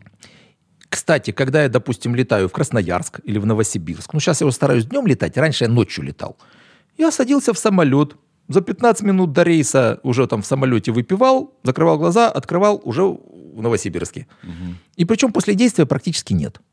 А, то есть ты не сонный потом. Да, Действие вот ровно на то да. количество часов. Да? Есть 6 часов залпидем, и есть 8 часов запеклон. Ну, в зависимости от того, сколько нужно поспать. Есть еще доксиламин, донормил. Некоторым он больше нравится. Я обычно рекомендую так, что вы не перед важным мероприятием, а просто попробуйте вот этот препарат, ну, с учетом каких-то противопоказаний, если они есть. Если их нет, попробуйте, если вы на следующий день чувствуете себя хорошо выспавшись и, так сказать, нормальная жизнедеятельность у вас, ну, тогда уже можно перед важным мероприятием это делать. А не так, что просто перед важным мероприятием выпил, а потом на следующий день вообще никакой. Да, это такой, о, черт, я выпил что-то, что не работает. То есть нужно порепетировать. Да, порепетировать надо. Но, конечно, разумно относиться, как я сказал, вот 6, ну максимум 8 приемов в месяц. Вот это еще терпимо с точки зрения, скажем, того сожительства с этими стрессами, но, с другой стороны, низким риском развития зависимости от препарата. Ну, я не думаю, что у людей, ну, так много важных событий в месяц. Ну, в общем, да. Да, просто нужно просто логично... Либо, либо, значит, вы слишком уж сильно переоцениваете важность событий. Да, или другое, просто у человека в принципе такая стрессовая жизнь. А человек, в чем проблема? Что если человек начинает чаще-чаще принимать препараты, а он говорит, у меня жизнь такая. Ну тогда уж, извините, смотри, говорит, пункт первый, меняем жизнь. Когда у человека хроническая бессонница, и когда у него хроническая зависимость от препаратов, моя задача обсудить с человеком, что можно сделать с его жизнью, чтобы понизить уровень стресса и убрать эти препараты. Да, да. Потому что, я думаю, вы правы, на как, в какой-то профессии с каким-то количеством задач кто-то кайфует. Кому-то мало, кто-то давай еще, а кто-то не вывозит. Потому что нервная система у всех разная, у всех разный бэкграунд и так далее. И тут еще более того, есть еще такой э, закон уровня достижения некомпетентности. Так. А, ну, представьте себе, человек работает, справляется со своими обязанностями. Его повышают. Повыше. А, да. Да, я знаю. Давайте. э, да, Ну я- да. Или там он сам себе больше обязанностей берет, если бизнесмен. Нет, скорее всего, его повышают. Ну, повышают. да. Хорошо, да, я Он хороший работник, меня сделали, э, начальником отдела. Да. Он даже там справляется, его делают начальником, не знаю, какое-то направление. Он заходит на эту ступеньку, а там уже начинает не справляться. Там другие навыки, потому что нужны. Вот он уже в принципе понимает, что он уже с этим не очень справляется. Но опуститься на ступеньку невозможно, потому что здесь подчиненные уже поднялись. Да. Да. это уже другой уровень общения. Ну как же ты, так сказать, там из начальника опять станешь замом, а человек уже с этим не справляется. И это уже тянущаяся хроническая стрессовая ситуация, которая тревоги, депрессии, бессонницы тоже дает. И тут важно человеку все-таки где-то реально оценивать свои собственные силы иногда. Да, и порой моя задача, когда я с достаточно крупными там чиновниками или бизнесменами рассуждаю, говорю, давайте мы вот э, подумаем, а что вы можете сделать в вашей жизни, ну, чтобы как-то все-таки смодифицировать ее, ну, какие-то бизнесы отказаться, перейти там, не знаю, стать не операционным директором, а там председателем совета директоров, Кому-то что-то делегировать. ну, кому-то что-то делегировать. То есть есть различные варианты того, как с этим справиться, не сильно меняя свой социальный статус. Да. Но это уже порой человеку сложно самому это решить, и нужны это даже не то, что я называю бизнес-консультант, это такой лайф-коуч. Ну, слава богу, я ведь 25 лет отработал, 27 лет отработал в управлении делами президента, и много за кого из наших больших-больших людей отвечал. И За их. За их сон, да. И, наверное, когда я там в 30 лет консультировал своего первого министра, э, я, я весь мокрый через час был. Да. А, сейчас я, наверное, уже могу давать советы и губернаторам, и президентам, и депутатам, и так далее, и так далее. Даже какие-то жизненные, наверное, советы, потому что я ну, имею просто достаточно большой опыт того, как этим людям помогать. То и, наверное, схожие процессы. То, да, что- в общем, слушайте, есть такое хорошее выражение, красивые девушки тоже люди. Так вот, и чиновники, и бизнесмены, они, в принципе, тоже люди. Физиология это, она-то более-менее единые законы. Да, да, только более упрямые чуть-чуть. Ну да. Я хотела спросить Да. еще. Э, Я вот сплю, например, вот вообще максимальная темнота, у меня black э, out эти шторы, мне Да. просто не должно быть даже вот вообще э, света никакого. Но утром я, соответственно, тоже просыпаюсь в такой же тьме. Это Ты плохо? не просыпаешься в такой же тьме. То есть трудно проснуться. Ну да, соответственно, Да. мозг, наверное, думает, что еще ночь. Это вообще важно? Как-то влияет, нет? Да, это, с одной стороны, проблема, что избыточная освещенность и сон ухудшается, если какие-то фотоны света попадают даже через закрытые глаза в мозг. А с другой стороны, если у вас конкретный блэкаут, вам сложно просыпаться. Но решение есть. Есть светобудильники. Это такая лампа, М, которая имитирует рассвет. Ну, если хорошие, качественные эти лампы, то они дают сначала такой немножко красноватый оттенок, а потом ярко-желтый. То есть вам нужно встать в 7 утра, а полседьмого эта лампа начинает постепенно увеличивать освещенность, и мозг думает, что встает солнышко. И легче Да, просыпаешься. подавляется продукция мелатонина, и прекрасно вы в 7 часов утра проснетесь, подумав, что Супер. солнце взошло. Супер. Да. А люди, которые не могут уснуть, э, если свет не включен, тоже таких знаю. Вот это странно. Это, они же боятся чудовищ, скорее всего. Ну, Потому это- что в том же подкасте... Извините, что мы- я последний раз обещаю к этому обращаюсь. Э, В том же подкасте Джо Рогана э, его гость рассказывал, что был эксперимент. Они взяли, увезли студентов за город, где нет вообще искусственного света. И телефонов у них не было. Они все заснули на три часа раньше. Да. Потому, потому что, ну, как бы мы напрямую реаги- реагируем, за миллионы лет уже мы так адаптировались, к тому, что если темно, надо спать, да. Я, я не понимаю, почему человек не может уснуть, когда темно. Вот это странно, да? Ну, здесь же, понимаете как, мы не просто так вот темно. Как у нас человек, он без пяти двенадцать, стыкает свой смартфон, с кем-то ругается, да. не А. знаю, пишет мейлы, А, да-да-да-да. читает финансовые отчеты, потом выключает свет и думает, почему же я пять минут первого не смог уснуть? Да? А мозгу среднестатистического человека нужно два часа, и как раз вот вы правильно сказали, что там постепенно, там, если нет раздражителей, два часа от того, чтобы перейти от активного бодрствования к пассивному бодрствованию и к засыпанию. К залипону. к залипону, да, а не залеплону. То есть вот, собственно говоря, в чем проблема, что мы хотим до последней минуты быть там э, в connected world такой, да, а, а потом быстренько заснуть. Ну, такого не бывает. Мгм. И даже крупная компания, вот это мы, по-моему, обсуждали уже, да? Ну ладно, повторимся.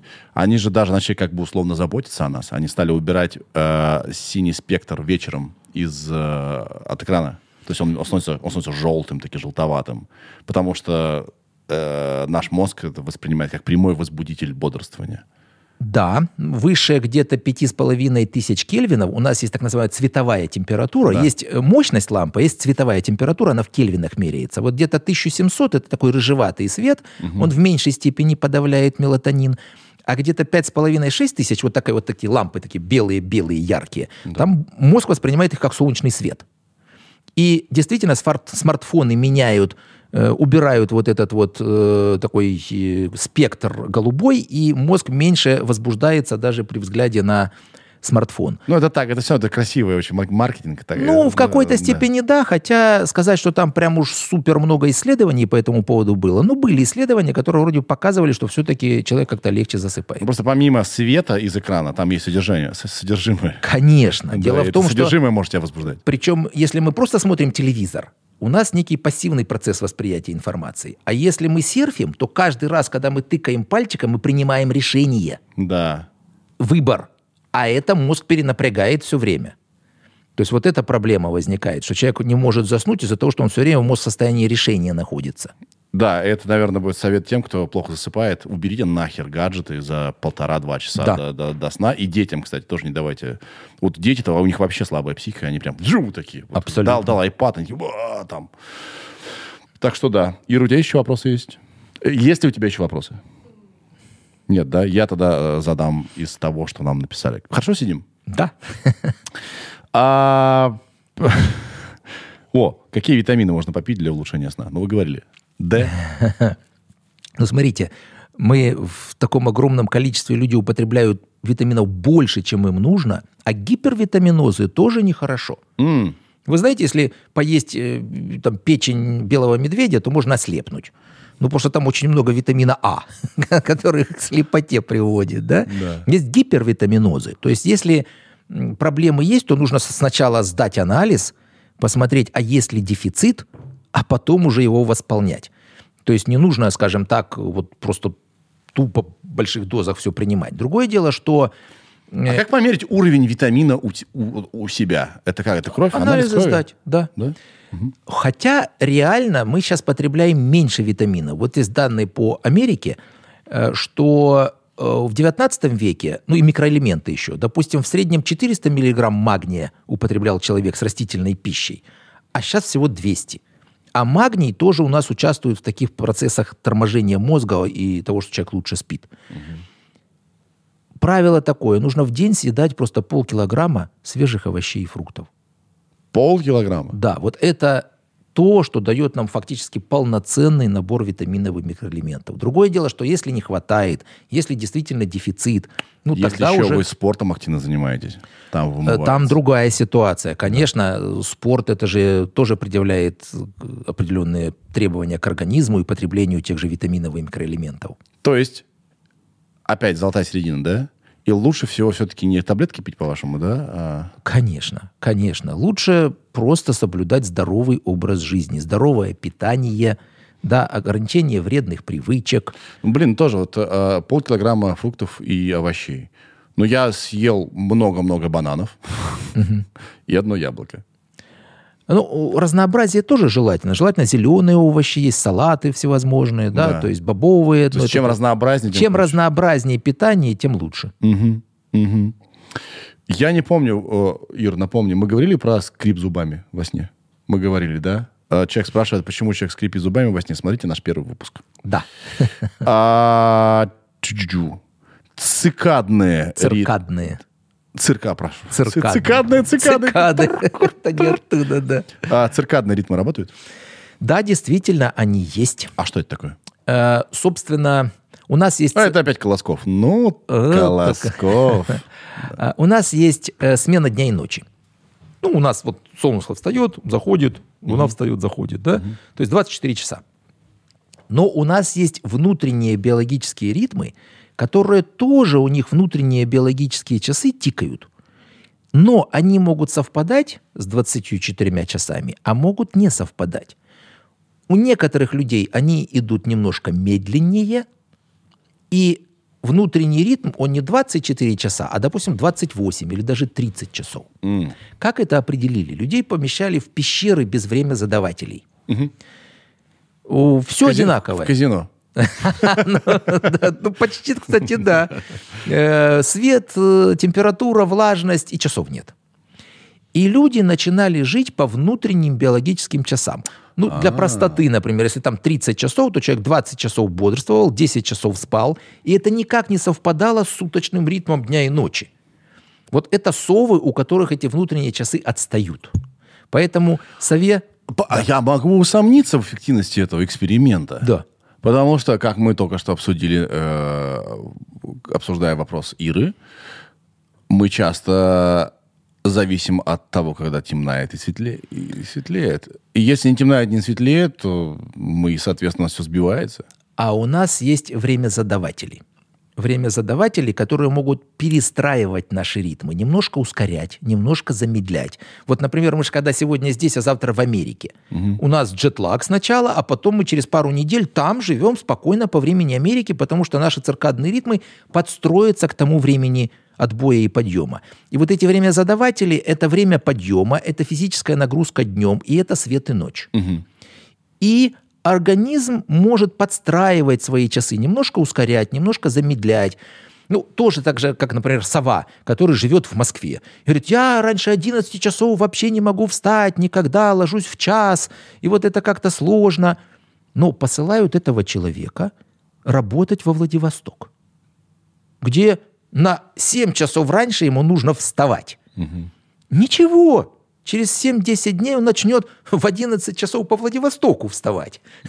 да? То есть все равно его ритмы перестроятся с учетом его социальной активности, смены дня и ночи. Поэтому здесь такой э, взаим- процесс взаимодействия внутренних ритмов и внешних ритмов. В итоге циркадные ритмы работают. Они работают, но э, на них оказывает влияние внешняя среда и э, наша дневная и ночная активность. Я все равно ничего не понял. Я изучу, наверное, чтобы вас сейчас не мучать. Ты, вы- ты понял, что они про циркадные ритмы? Ш- Я не понял. Циркадный А. ритм это что? Еще раз. давай- Нет, давайте сейчас Да, разберемся. давайте. Окей, наш организм, э, у него есть свои часы, да? Да. У, ко- у кого-то сутки медленно идут, э, У кого-то у быстрее. кого-то быстрее и так далее. Да. Чередование вот эти, да? И что с этим делать? С Что, этим- что имеет в виду человек под работают ли циркадные ритмы? Что он имеет в виду? А, Ну, что есть они или нет, в основном задают вопрос. Это миф или реальность? Это реальность. Это реальность. Да. И что с этим делать? С этим сожительствовать. Например, совы. В чем у них проблема? Да. Они говорят, что мы не можем проснуться. Часто, да? Да. А, то есть мой циркадный ритм такой, что я просыпаюсь поздно, да? Да, Это значит, в что можно сделать сове, например? Ну, чаще совы страдают, жаворонки и так, и так встают рано и прекрасно себя чувствуют, да? Несколько конкретных советов. Первое. Не отсыпаться в выходные дни, потому что совы очень любят отсыпаться.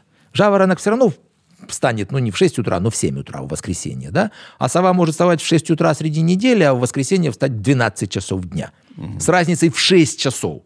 То есть он полностью собьет свой график часов, а потом в воскресенье будет мучительно вернуться обратно. Да, мы, мы, кстати, об этом просто не говорили слово циркадно. Мы это обсуждали, что как раз он только к пятнице восстановится и потом снова себе все собьет в Абсолютно, да. А, То в есть субботу. разница между временем подъема в рабочие выходные дни не больше двух часов Да. должна быть. Да. Второе. Совам желательно вечером не находиться на ярко освещенном пространстве. Потому что и так продукция мелатонина у них не очень хорошо вечером начинается. Да плюс еще, если яркий свет, то дополнительно, соответственно, подавляется продукция мелатонина. Сове нужно немножко больше времени, чтобы психологически успокоиться. Вот те же самые полтора-два часа до отхода ко сну. И сове нежелательно после обеда употреблять кофеин, содержащие продукты, чай и кофе. Потому что жаворонок, даже если что-то выпил кофеек, там он все равно заснет. Я часто пью кофе на ночь, чтобы уснуть. Ну, а вы сова, жаворонок? Я, да хрен его знает. Я люблю поспать. Э, Ну, Я не люблю- у вас нет проблем, значит, с Не люблю рано да? вставать. То есть меня просто кофе не действует. Здесь правило такое. А может быть, вы просто быстро его метаболизируете. Да, я просто есть. пью для вкуса его. Да. я- люди, которые потеют после кофе, я не понимаю. Да. Да, и э, здесь, собственно, просто задача такая, что так как и человек, сова и так не очень хорошо засыпает, а если будет дополнительно действовать кофеин, то он еще хуже заснет. И нужно исключить кофеин во второй половине дня. И это позволяет совам легче сожительствовать с этим своим таким вот биоритмом. Понял вас. То есть цирка- циркадные, цирка- Да. циркадные ритмы – это свидетельство того, что люди разные. Да? А также Да? рост, цвет глаз, размер обуви Да. и так далее. И, да? соответственно, ритм э, просыпания, там, засыпания у всех э, разный. Да, И нельзя всех под одну гребенку. да, Циркадные ритмы работают. да. Как у человека могут быть сомнения вообще в том, что... После моих трех «да». Да, не, вообще, что, в принципе, что люди разные, это и так понятно. Да. Да. Кто-то по- рано подскакивает. Ира, а ты, ты, ты же тоже сова, да? Да, я сплю- засыпаю с полоборота. Ты что-то в последнее время стал так долго спать? Я всегда долго сплю. Просто вообще я... Это Но не сова, это просто долго спящий человек. А, есть такие, но это я. Ну, вы как, Эйнштейн, он говорил, что меньше 10 часов поспать не могу. а толку ноль от этого. А, я думал, вы изобретатель тоже. Да. Что ты хотел спросить? Да тут спрашивали про гипногодические галлюцинации. Я вот прочитала, что вот внутри них может быть сонный паралич как раз-таки. А что это тогда? Это что-то Внутри сна сонный паралич? Ну, Нет, это вот этой э, вообще внутри сна он как раз и должен быть.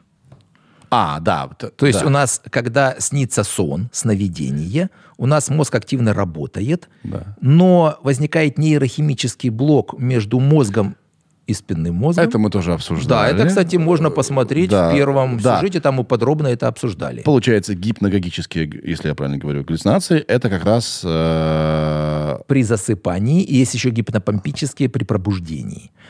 Там А, вот про засыпание-то мы ничего с вами не Ну, обсуждали. там, смотрите, вот что такое, в принципе, сон, сонный паралич. Да, ну, может, кратенько, да, Да. а дальше можем подробнее, да. Так вот, когда человек спит, у него во сне этот паралич работает. Но у некоторых людей, кстати, у здоровых людей тоже, особенно когда какая-то сбивка циркадных ритмов, недосып, человек может в момент засыпания, часть мозга уже заснула и видит сон, М. а часть мозга еще не заснула и чувствует окружающую обстановку. И одно на другое накладывается. Или во время пробуждения, когда часть мозга еще спит, а часть уже проснулась. Вот это сонный паралич. И Э, то тоже сонный паралич Нет, получается. сонный паралич – это то, что у нас нейрохимический блок, и человек не может подвигаться. Но в А, этот но момент он- он еще- видит сны. Но он видит сны наяву при этом еще. А, то есть еще босс с бонусом. Да, с бонусом, С бонусом, к сонному да. параличу еще и человек просыпается, двигаться не может, а тут какое-то чудище на него идет. Да, или какая-нибудь бабка там в углу. в углу О, да, висит, джин. Да. Кстати, вам огромное спасибо. Многие люди написали за советы при сонном параличе о том, что нужно двигать глазами и так далее. Да, вот прям вы многим людям помогли. Э, Я хочу сказать, я даже недавно прочитал работу, что если людям подробно объяснить, что это такое, они перестают бояться, они даже начинают удовольствие от этого. Такой внетелесный опыт некий, потому что как бы мозг, э, он команды-то дает, а человек не может подвигаться, и мозг как-то сам по себе, тело само по себе, и люди начинают ощущать такое вот от этого даже некое удовольствие. Приход. Ну, Ну да, это почти, измененное да. состояние. Измененное состояние, да, сознание. Мгм. То есть гипногогические, э, это вот, тут, э, вот когда одна часть уснула, другая не уснула, и вот это такие состояния, состояния порождают галлюцинации. Да. Мгм. Но это не истинная галлюцинация, это просто сон внедряется в бодрствование. Вау. Вау. Ира, что-то еще? Сон внутри сна, человек спрашивает. Ну, это... Ну, тут нет, бывает Чё, у ну, меня, как бы, что у меня не- недавно была ситуация, что я, значит, звонит будильник, я встаю, э, иду на кухню, завариваю Серьезно? чая, реально, реально, да. Опять звонит будильник. Второй, как мы уже Не, ну там убедились. через пять минут у меня стоит просто на этом самом. Да. Да, ну елки-палки, что ж такое-то? Вот. Ну это такое редкое состояние бывает. Вау. Бывает иногда такая ситуация, что у человека продолжается сон, да, ну вот он, ему снится, что он спит. Ну или что там во сне еще происходит. Ну хотя, конечно, вот эти такие многоуровневые сны, это больше из э, фильма «Начало» или что-нибудь такое. Мгм. Ну, просто э, не совсем понятно, ну что, ну сон внутри сна, ну, бывает. Ну, ну, бывает, да. Ну, в общем, здесь я не вижу никаких э, Чаще всего он проблем. в кино бывает, когда человек «А!» просыпается, потом «А!» да, просыпается снова. Это прям в ужастиках. Ну, такая ки- кинематографическая, да. Это не расстройство, ничего, это просто так вот, вот так вот мозг у вас родил. Ну да. Могу а, я отвлечение сделать? Если, дорогие друзья, если вам что-то приснилось, условно, со мной, не надо мне об этом писать. Это ваш мозг, это ваши проблемы. Я тут ни при чем. Разбирайтесь сами. Нет ничего хуже, чем человек, э, который рассказываете свой сон. Ну, потому что это, это продукция этого, вот, ваших нейронов. Никаким образом это ко мне не относится, и мне не интересно, потому что это не про меня, это про вас. Вот. А у вас, э, вы, вы смотрите, видите сны? Да. Более того, э, вот насчет того, как просыпаться, ну, я люблю с утра немножко досыпать, там, э, ставлю будильник с интервалом в 5 минут. Ну, там можно кнопочку ж нажать, и Да. он еще через 5 минут. Я за, Снуз. это- за это, да, снуз. За это время я успею заснуть, увидеть продолжение сна. А. Ну, то есть вот такой кайф какой-то такой. Как вы вот описывали днем вот этот кайф, а я думаю, так, я сейчас еще 5 минут посплю, увижу продолжение сна. То есть это такое, да, удовольствие, да. А насколько важен анализ снов? Я сейчас в терапии, и часто вопрос, что вам снилось. И я думаю, да, я сначала думаю, да что за ерунда?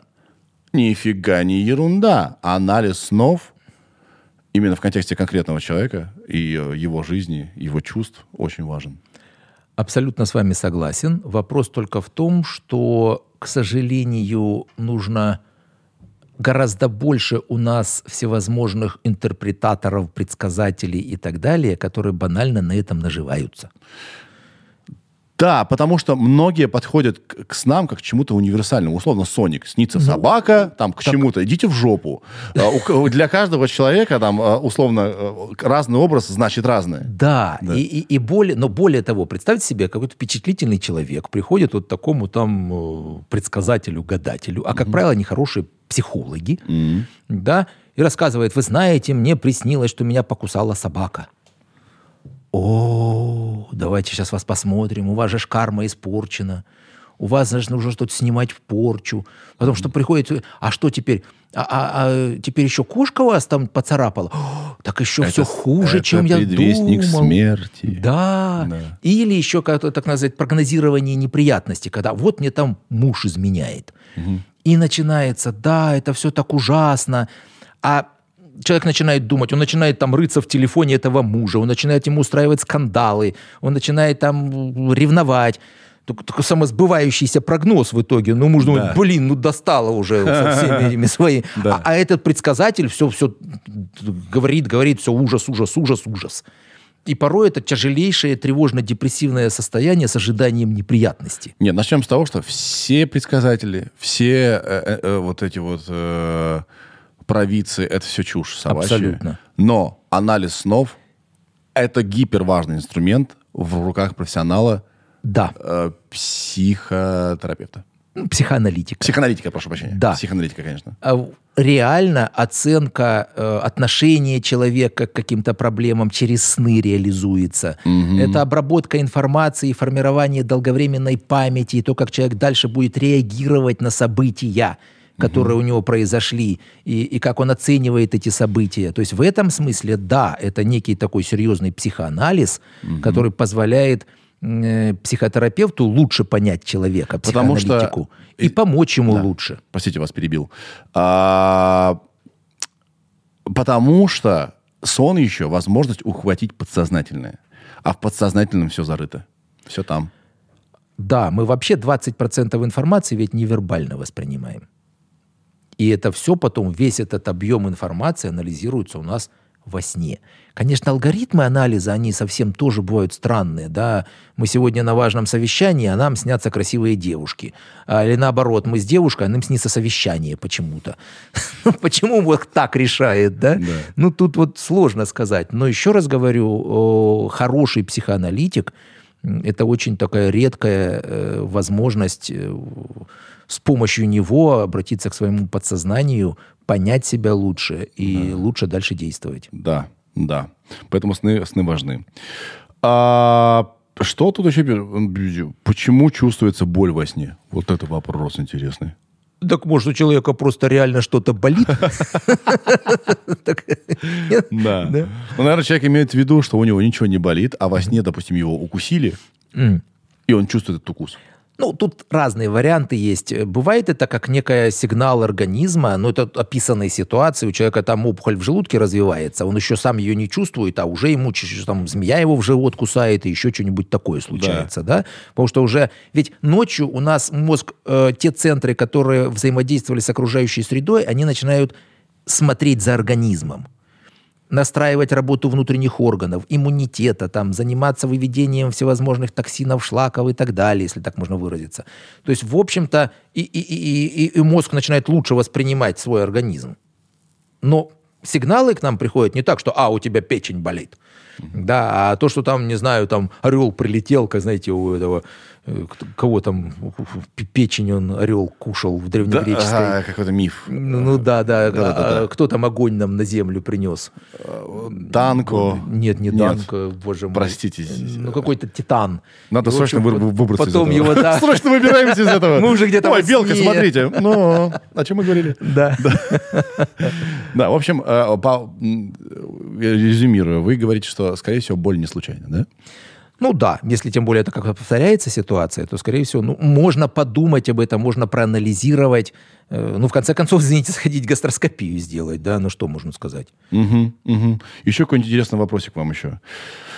В основном, на самом деле, я тут понимаю, что мы очень много уже чего покрыли. Там, на самом деле, много вопросов, которые были в прошлом выпуске, люди, значит, не видели. Нужно... Значит, посмотрите. Да, ссылочки да. здесь сейчас появились. А вот ссылочку Том первый, том второй. Тогда вам... еще книжку, пожалуйста, почитайте. И вообще а, вот, вот книжечка, будет. да. «Как победить бессонницу». Во-первых, но ее можно заказать на любых фактически платформах, и в бумажном, и в электронном варианте. А вот эту книжечку мы дадим ссылочку, и совершенно бесплатно можно будет скачать.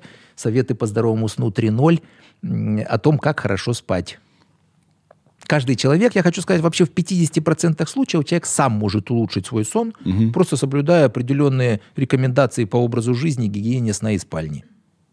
Пишут, да позови ты уже, наконец, Микки Рурка. Спасибо большое. Во сне а. только. Во сне. Во снах. Что могут значить... Э, а, ты хотел что сказать? Мне тут статья просто попалась про сон. Да. Тут написано, что женщинам лучше спать с собаками, чем с мужчинами, потому что собаки, собаки лучше приспосабливаются. Ну, погоди, некоторые мужчины, некоторые мужчины не уступают, в общем. Как собаки. Да, кстати, сон, сон животные. Вот интересно, да? Вот, допустим, у меня есть проблема. А, моя кошка, которая сейчас живет не со мной, да, а она у меня любила спать в ногах. Да. А мне же это очень важно, это так здорово. Вот. Но в итоге я просыпался с такими болями и думал, да что ж такое-то? Вот, это была такая жертвенность. Вот. Ну, тут смотрите как. Есть психология, есть физиология. С точки зрения физиологии, угу. все, что рядом шевелится, вам мешает спать. Угу. Ну и тоже масса исследований, которые показывают, что если два супруга, особенно не на очень широкой кровати, два партнера спят, то качество сна каждого ухудшается. Другое дело, тут же куча эмоциональных всевозможных наслоений. Если человек себя чувствует в более защищенной обстановке, э, так или иначе, э, ну, а если еще там любовь, морковь, да, и, в общем-то, это при так перевешивает, скажем, какие-то там чисто так проблемы, связанные с тем, что кто-то шевелится, и вы просыпаетесь среди ночи. Любовь любовью, но я не могу целый всю ночь обниматься с человеком. Кто эти люди, кто спит в обнимочку всю ночь? Вы что вообще, вы психи? Как, как это возможно? На самом деле это, да, реально ухудшает качество сна каждого спящего. И по-хорошему... Что, Один пошевелился, и Да. ты это не, не от тебя идет, и ты просыпаешь и реагируешь. Э, Лучше всего, чтобы постель была широкой. Вообще, если мы возьмем стандартную двуспальную постель 140 сантиметров, ну, это уже двуспальная кровать, да, на каждого приходится по 70 сантиметров. А 70 сантиметров ширина детской кроватки. То есть 180, лучше 2 метра. И у каждого еще и свое одеяло, потому что микроклимат у каждого тоже свой. Мгм. В этом смысле, ну, там, не знаю, полюбили, пообщались, а потом все-таки лучше расползлись и поспали каждый на своей половине. Абсолютно верно. Согласен на по- полностью. Человек пишет, «А что могут значить внезапные скачки пульса? Явно человек с фитнес-браслетом пишет. С 50-60 до 80-90 и обратно. в состоянии РЭМ-сна, сновидения, у нас возникает вегетативная буря. Мозг активно работает, его биохимическая активность выше, чем днем. Он же причем посылает команды бежать, догонять, сражаться, повышается давление, учащается пульс, и такие скачки давления в РЭМ-сне вполне возможны. Хотя ну, никто не исключает возможности каких-то еще аритмий, но если уж вас это заботит, просто сделайте холтеровский монитор и оцените ситуацию. Блестящий ответ. Блестящий. Так, еще парочку вопросов, я думаю, и мы будем вас уже отпускать. О, как быть, если организм сам перестраивается на ночной режим в отпуске и каникулах? Мы это уже ответили. Чи-чи-чи-чи-чи-чи. Как уснуть, когда не засыпается, мозг не отключается. Тоже мы об этом говорили. Огонечки нам прислали. Спасибо большое. А, влияние ковида на сон. Вау, это я просто читаю, Да. как бы я галочки ставлю, да, что мы ответили. Ам, сон с 10 до 2 это миф, что самый продуктивный. Отвечали в первом выпуске. Да. А, когда нормальную работу найдешь? Хороший вопрос. Вы повышаете уровень моего стресса и э, понижаете качество моего сна сейчас. Своими вопросами. М, Да вроде бы... Вроде бы... О, вот интересный вопрос. Как вылечить бруксизм? Что это такое? Скрежет зубов А, во сне. мы, это мы об этом Мы говорили. тоже обсуждали, но если все-таки ответить кратко, э, проблемы с челюстно-лицевой системой, со стоматологами нужно пообщаться, если есть неправильный прикус. Сейчас еще такая достаточно активно рас- э, использующаяся техника применения э, укольчики бутулотоксина. Э, Бутулинотерапия. Фактически расслабляются мышцы, И это, это яд. да, ну вот, знаете, там для мимических морщин Ботокс. его ботокс, да, Да. да. Э, Но можно в жевательные мышцы прямо делать, и А, снижается их тонус. Их, их тонус, да, и тоже очень эффективно коррегируется бруксизм. Прикольно. Знаете, что я понял? Мы, кажется, можем говорить о том, о чем мы говорили, потому что новая информация добавляется. Вопрос, кстати, и от меня тоже. Гениально. Спасибо вам большое. Сейчас смотрите какой. Как спать, чтобы не текать на утро? Я просыпаюсь как вот, вот так вот такое, вот как пьющая женщина. Я не знаю, почему женщина. Как пьющий человек. Да. Вот, как алкоголик какой-то. Хотя не пью. Первое, банально, желательно ограничить употребление соли. Самое простое. Второе, не пить на ночь много жидкости. Третье, не знаю, как вы там вечером с алкоголем дружите, не дружите. При том, что вы сами говорите, что нужно пить больше жидкости. Ну, просто на ночь надо напиваться, да? Окей, То есть окей. в, в течение, там, может, за те же там пару часов до сна постараться немножко ограничить. Э, Если есть болезни, ну, которые, допустим, способствуют отечности, сердечно-сосудистые, почечные и так далее, и так далее. Вот если так уж выраженная отечность, нужно уже начинать разбираться. Это не про сон. Ну да, это уже тогда Это не, не про сон, сон, это да. уже про различные болезни, сопровождающиеся отечным синдромом, который просто несколько усиливается ночью. Ага. А дело в том, что мы же еще ложимся горизонтально, если днем у нас жидкость уходит ниже, Ни- ам. да, а тут она начинает перераспределяться, и, соответственно, еще и голова может отекать. Еще тоже ситуация бывает, когда у нас остеохондроз шейный, например, а у нас вены идут прямо в каналах позвонков и могут сдавливаться. И начинает нарушаться венозный отток. Мне кажется, это мой случай. В этой ситуации, а, хороши гимнастики, массажи, контурные подушки, которые Когда, будут... в какой части, э, в какой части суток? Перед сном? Лучше в точно. Это не обязательно в течение дня. То есть массажи, э, зарядка специальная шеи, на шейно-грудной отдел позвоночника. И э, в чем прелесть контурных подушек? В том, что они держат форму. То есть, если вы лежите, у вас голова желательно, чтобы лежала мак- максимально параллельно туловищу.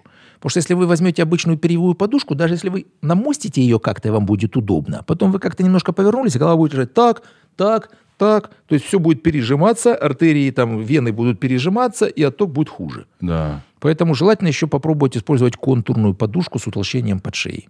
Я, это был мой вопрос, и еще будет до- доп. мысль. Смотрите, а ведь люди спят в некоторых позах, иногда на лице, иногда как-то еще. Это тоже влияет на что или нет? Не влияет. Ну, женщины, они же прям за, за качество своего лица, да, и часто стараются просто на спине лежать, чтобы, не дай бог, себе ничего не отлежать. Но на самом деле сказать, что есть какие-то крупные исследования, которые бы показали, что если вы там полежали так на, на, на, на щеке, то все потом уже все с кожей, прям проблемы ужасные, нет.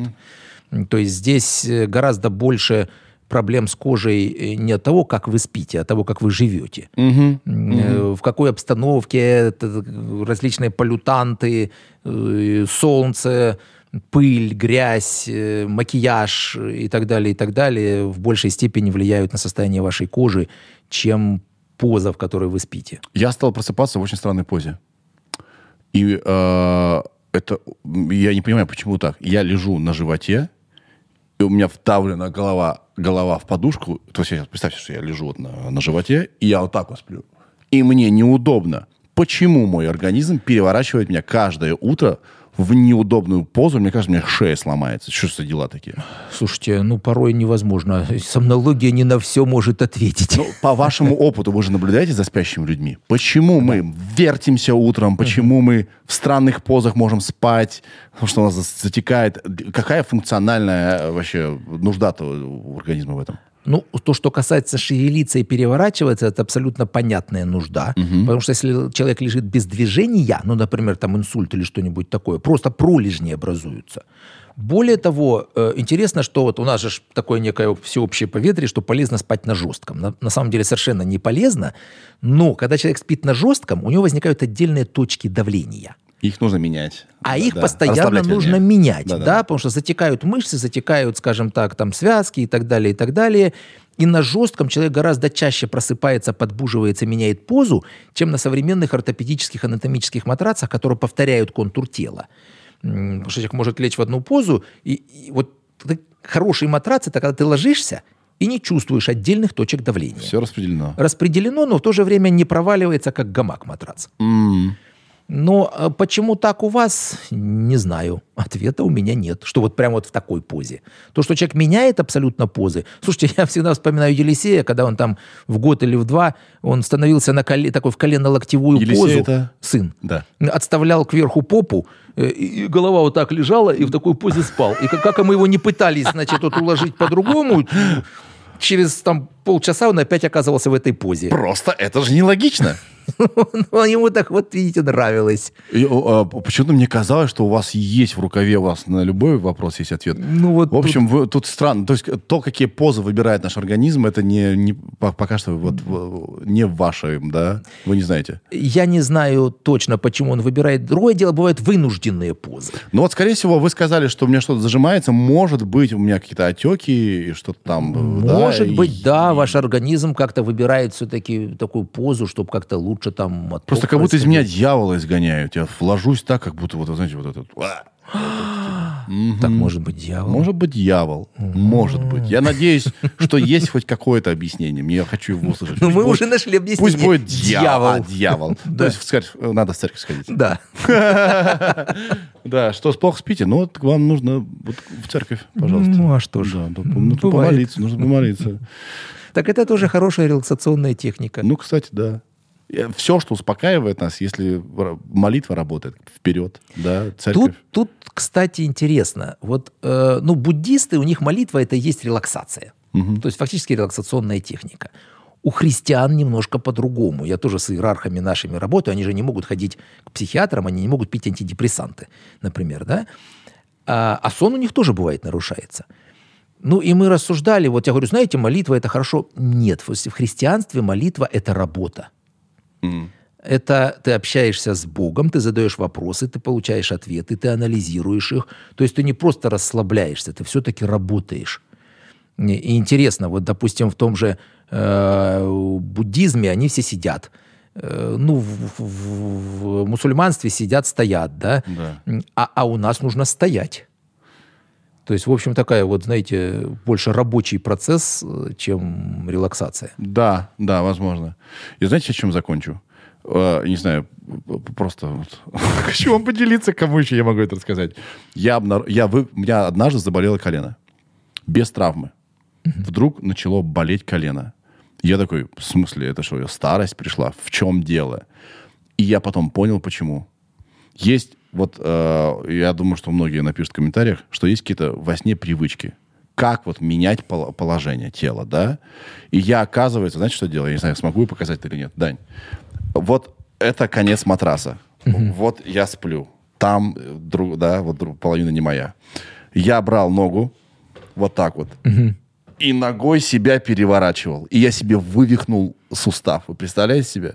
И я начал это ловить, и, и когда у меня нога тянется, меня перевернуть с помощью ноги, ну это, это сложно представить, но попробуйте. Очень удобно переворачиваться. То есть это физика. Я, так перевор- я себе вывернул кол- ко- колено, и с тех пор я перестал это делать, у меня прошло колено. Слушайте, ну вот да. Дьявол. бу- это дьявол. Это дьявол. Слушайте, точно.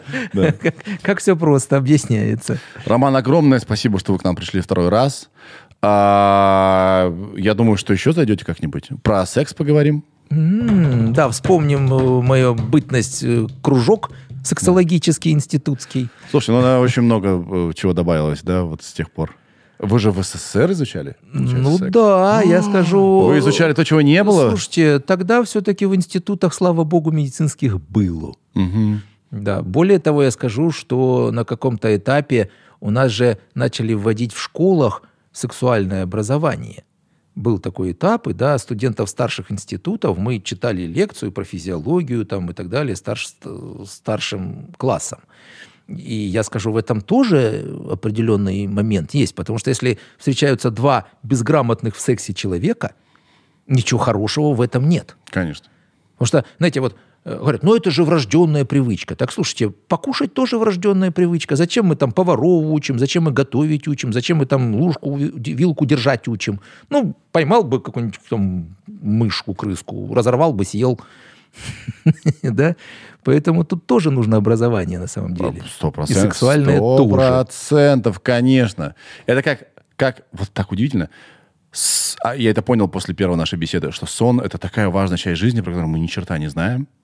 И также секс — это как бы то, что многих манит, что мно- многими руководит, ш- да, ш- что подсознательно многие желают качественный секс. А получает реально качественный секс. Ну, то есть очень маленький, маленький процесс, процент людей. И это тоже такой парадокс. Удивительно. Так этому тоже нужно учиться. Вот будем учиться в следующий раз с, с Романом Пуз- Пузановым заниматься сексом.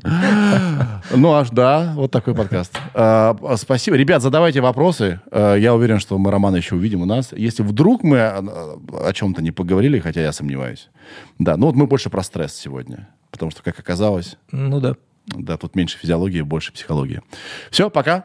До свидания. Всем хорошо вернуться к работе после, после ново- новогодних праздников. Пока-пока. Сережа, это я.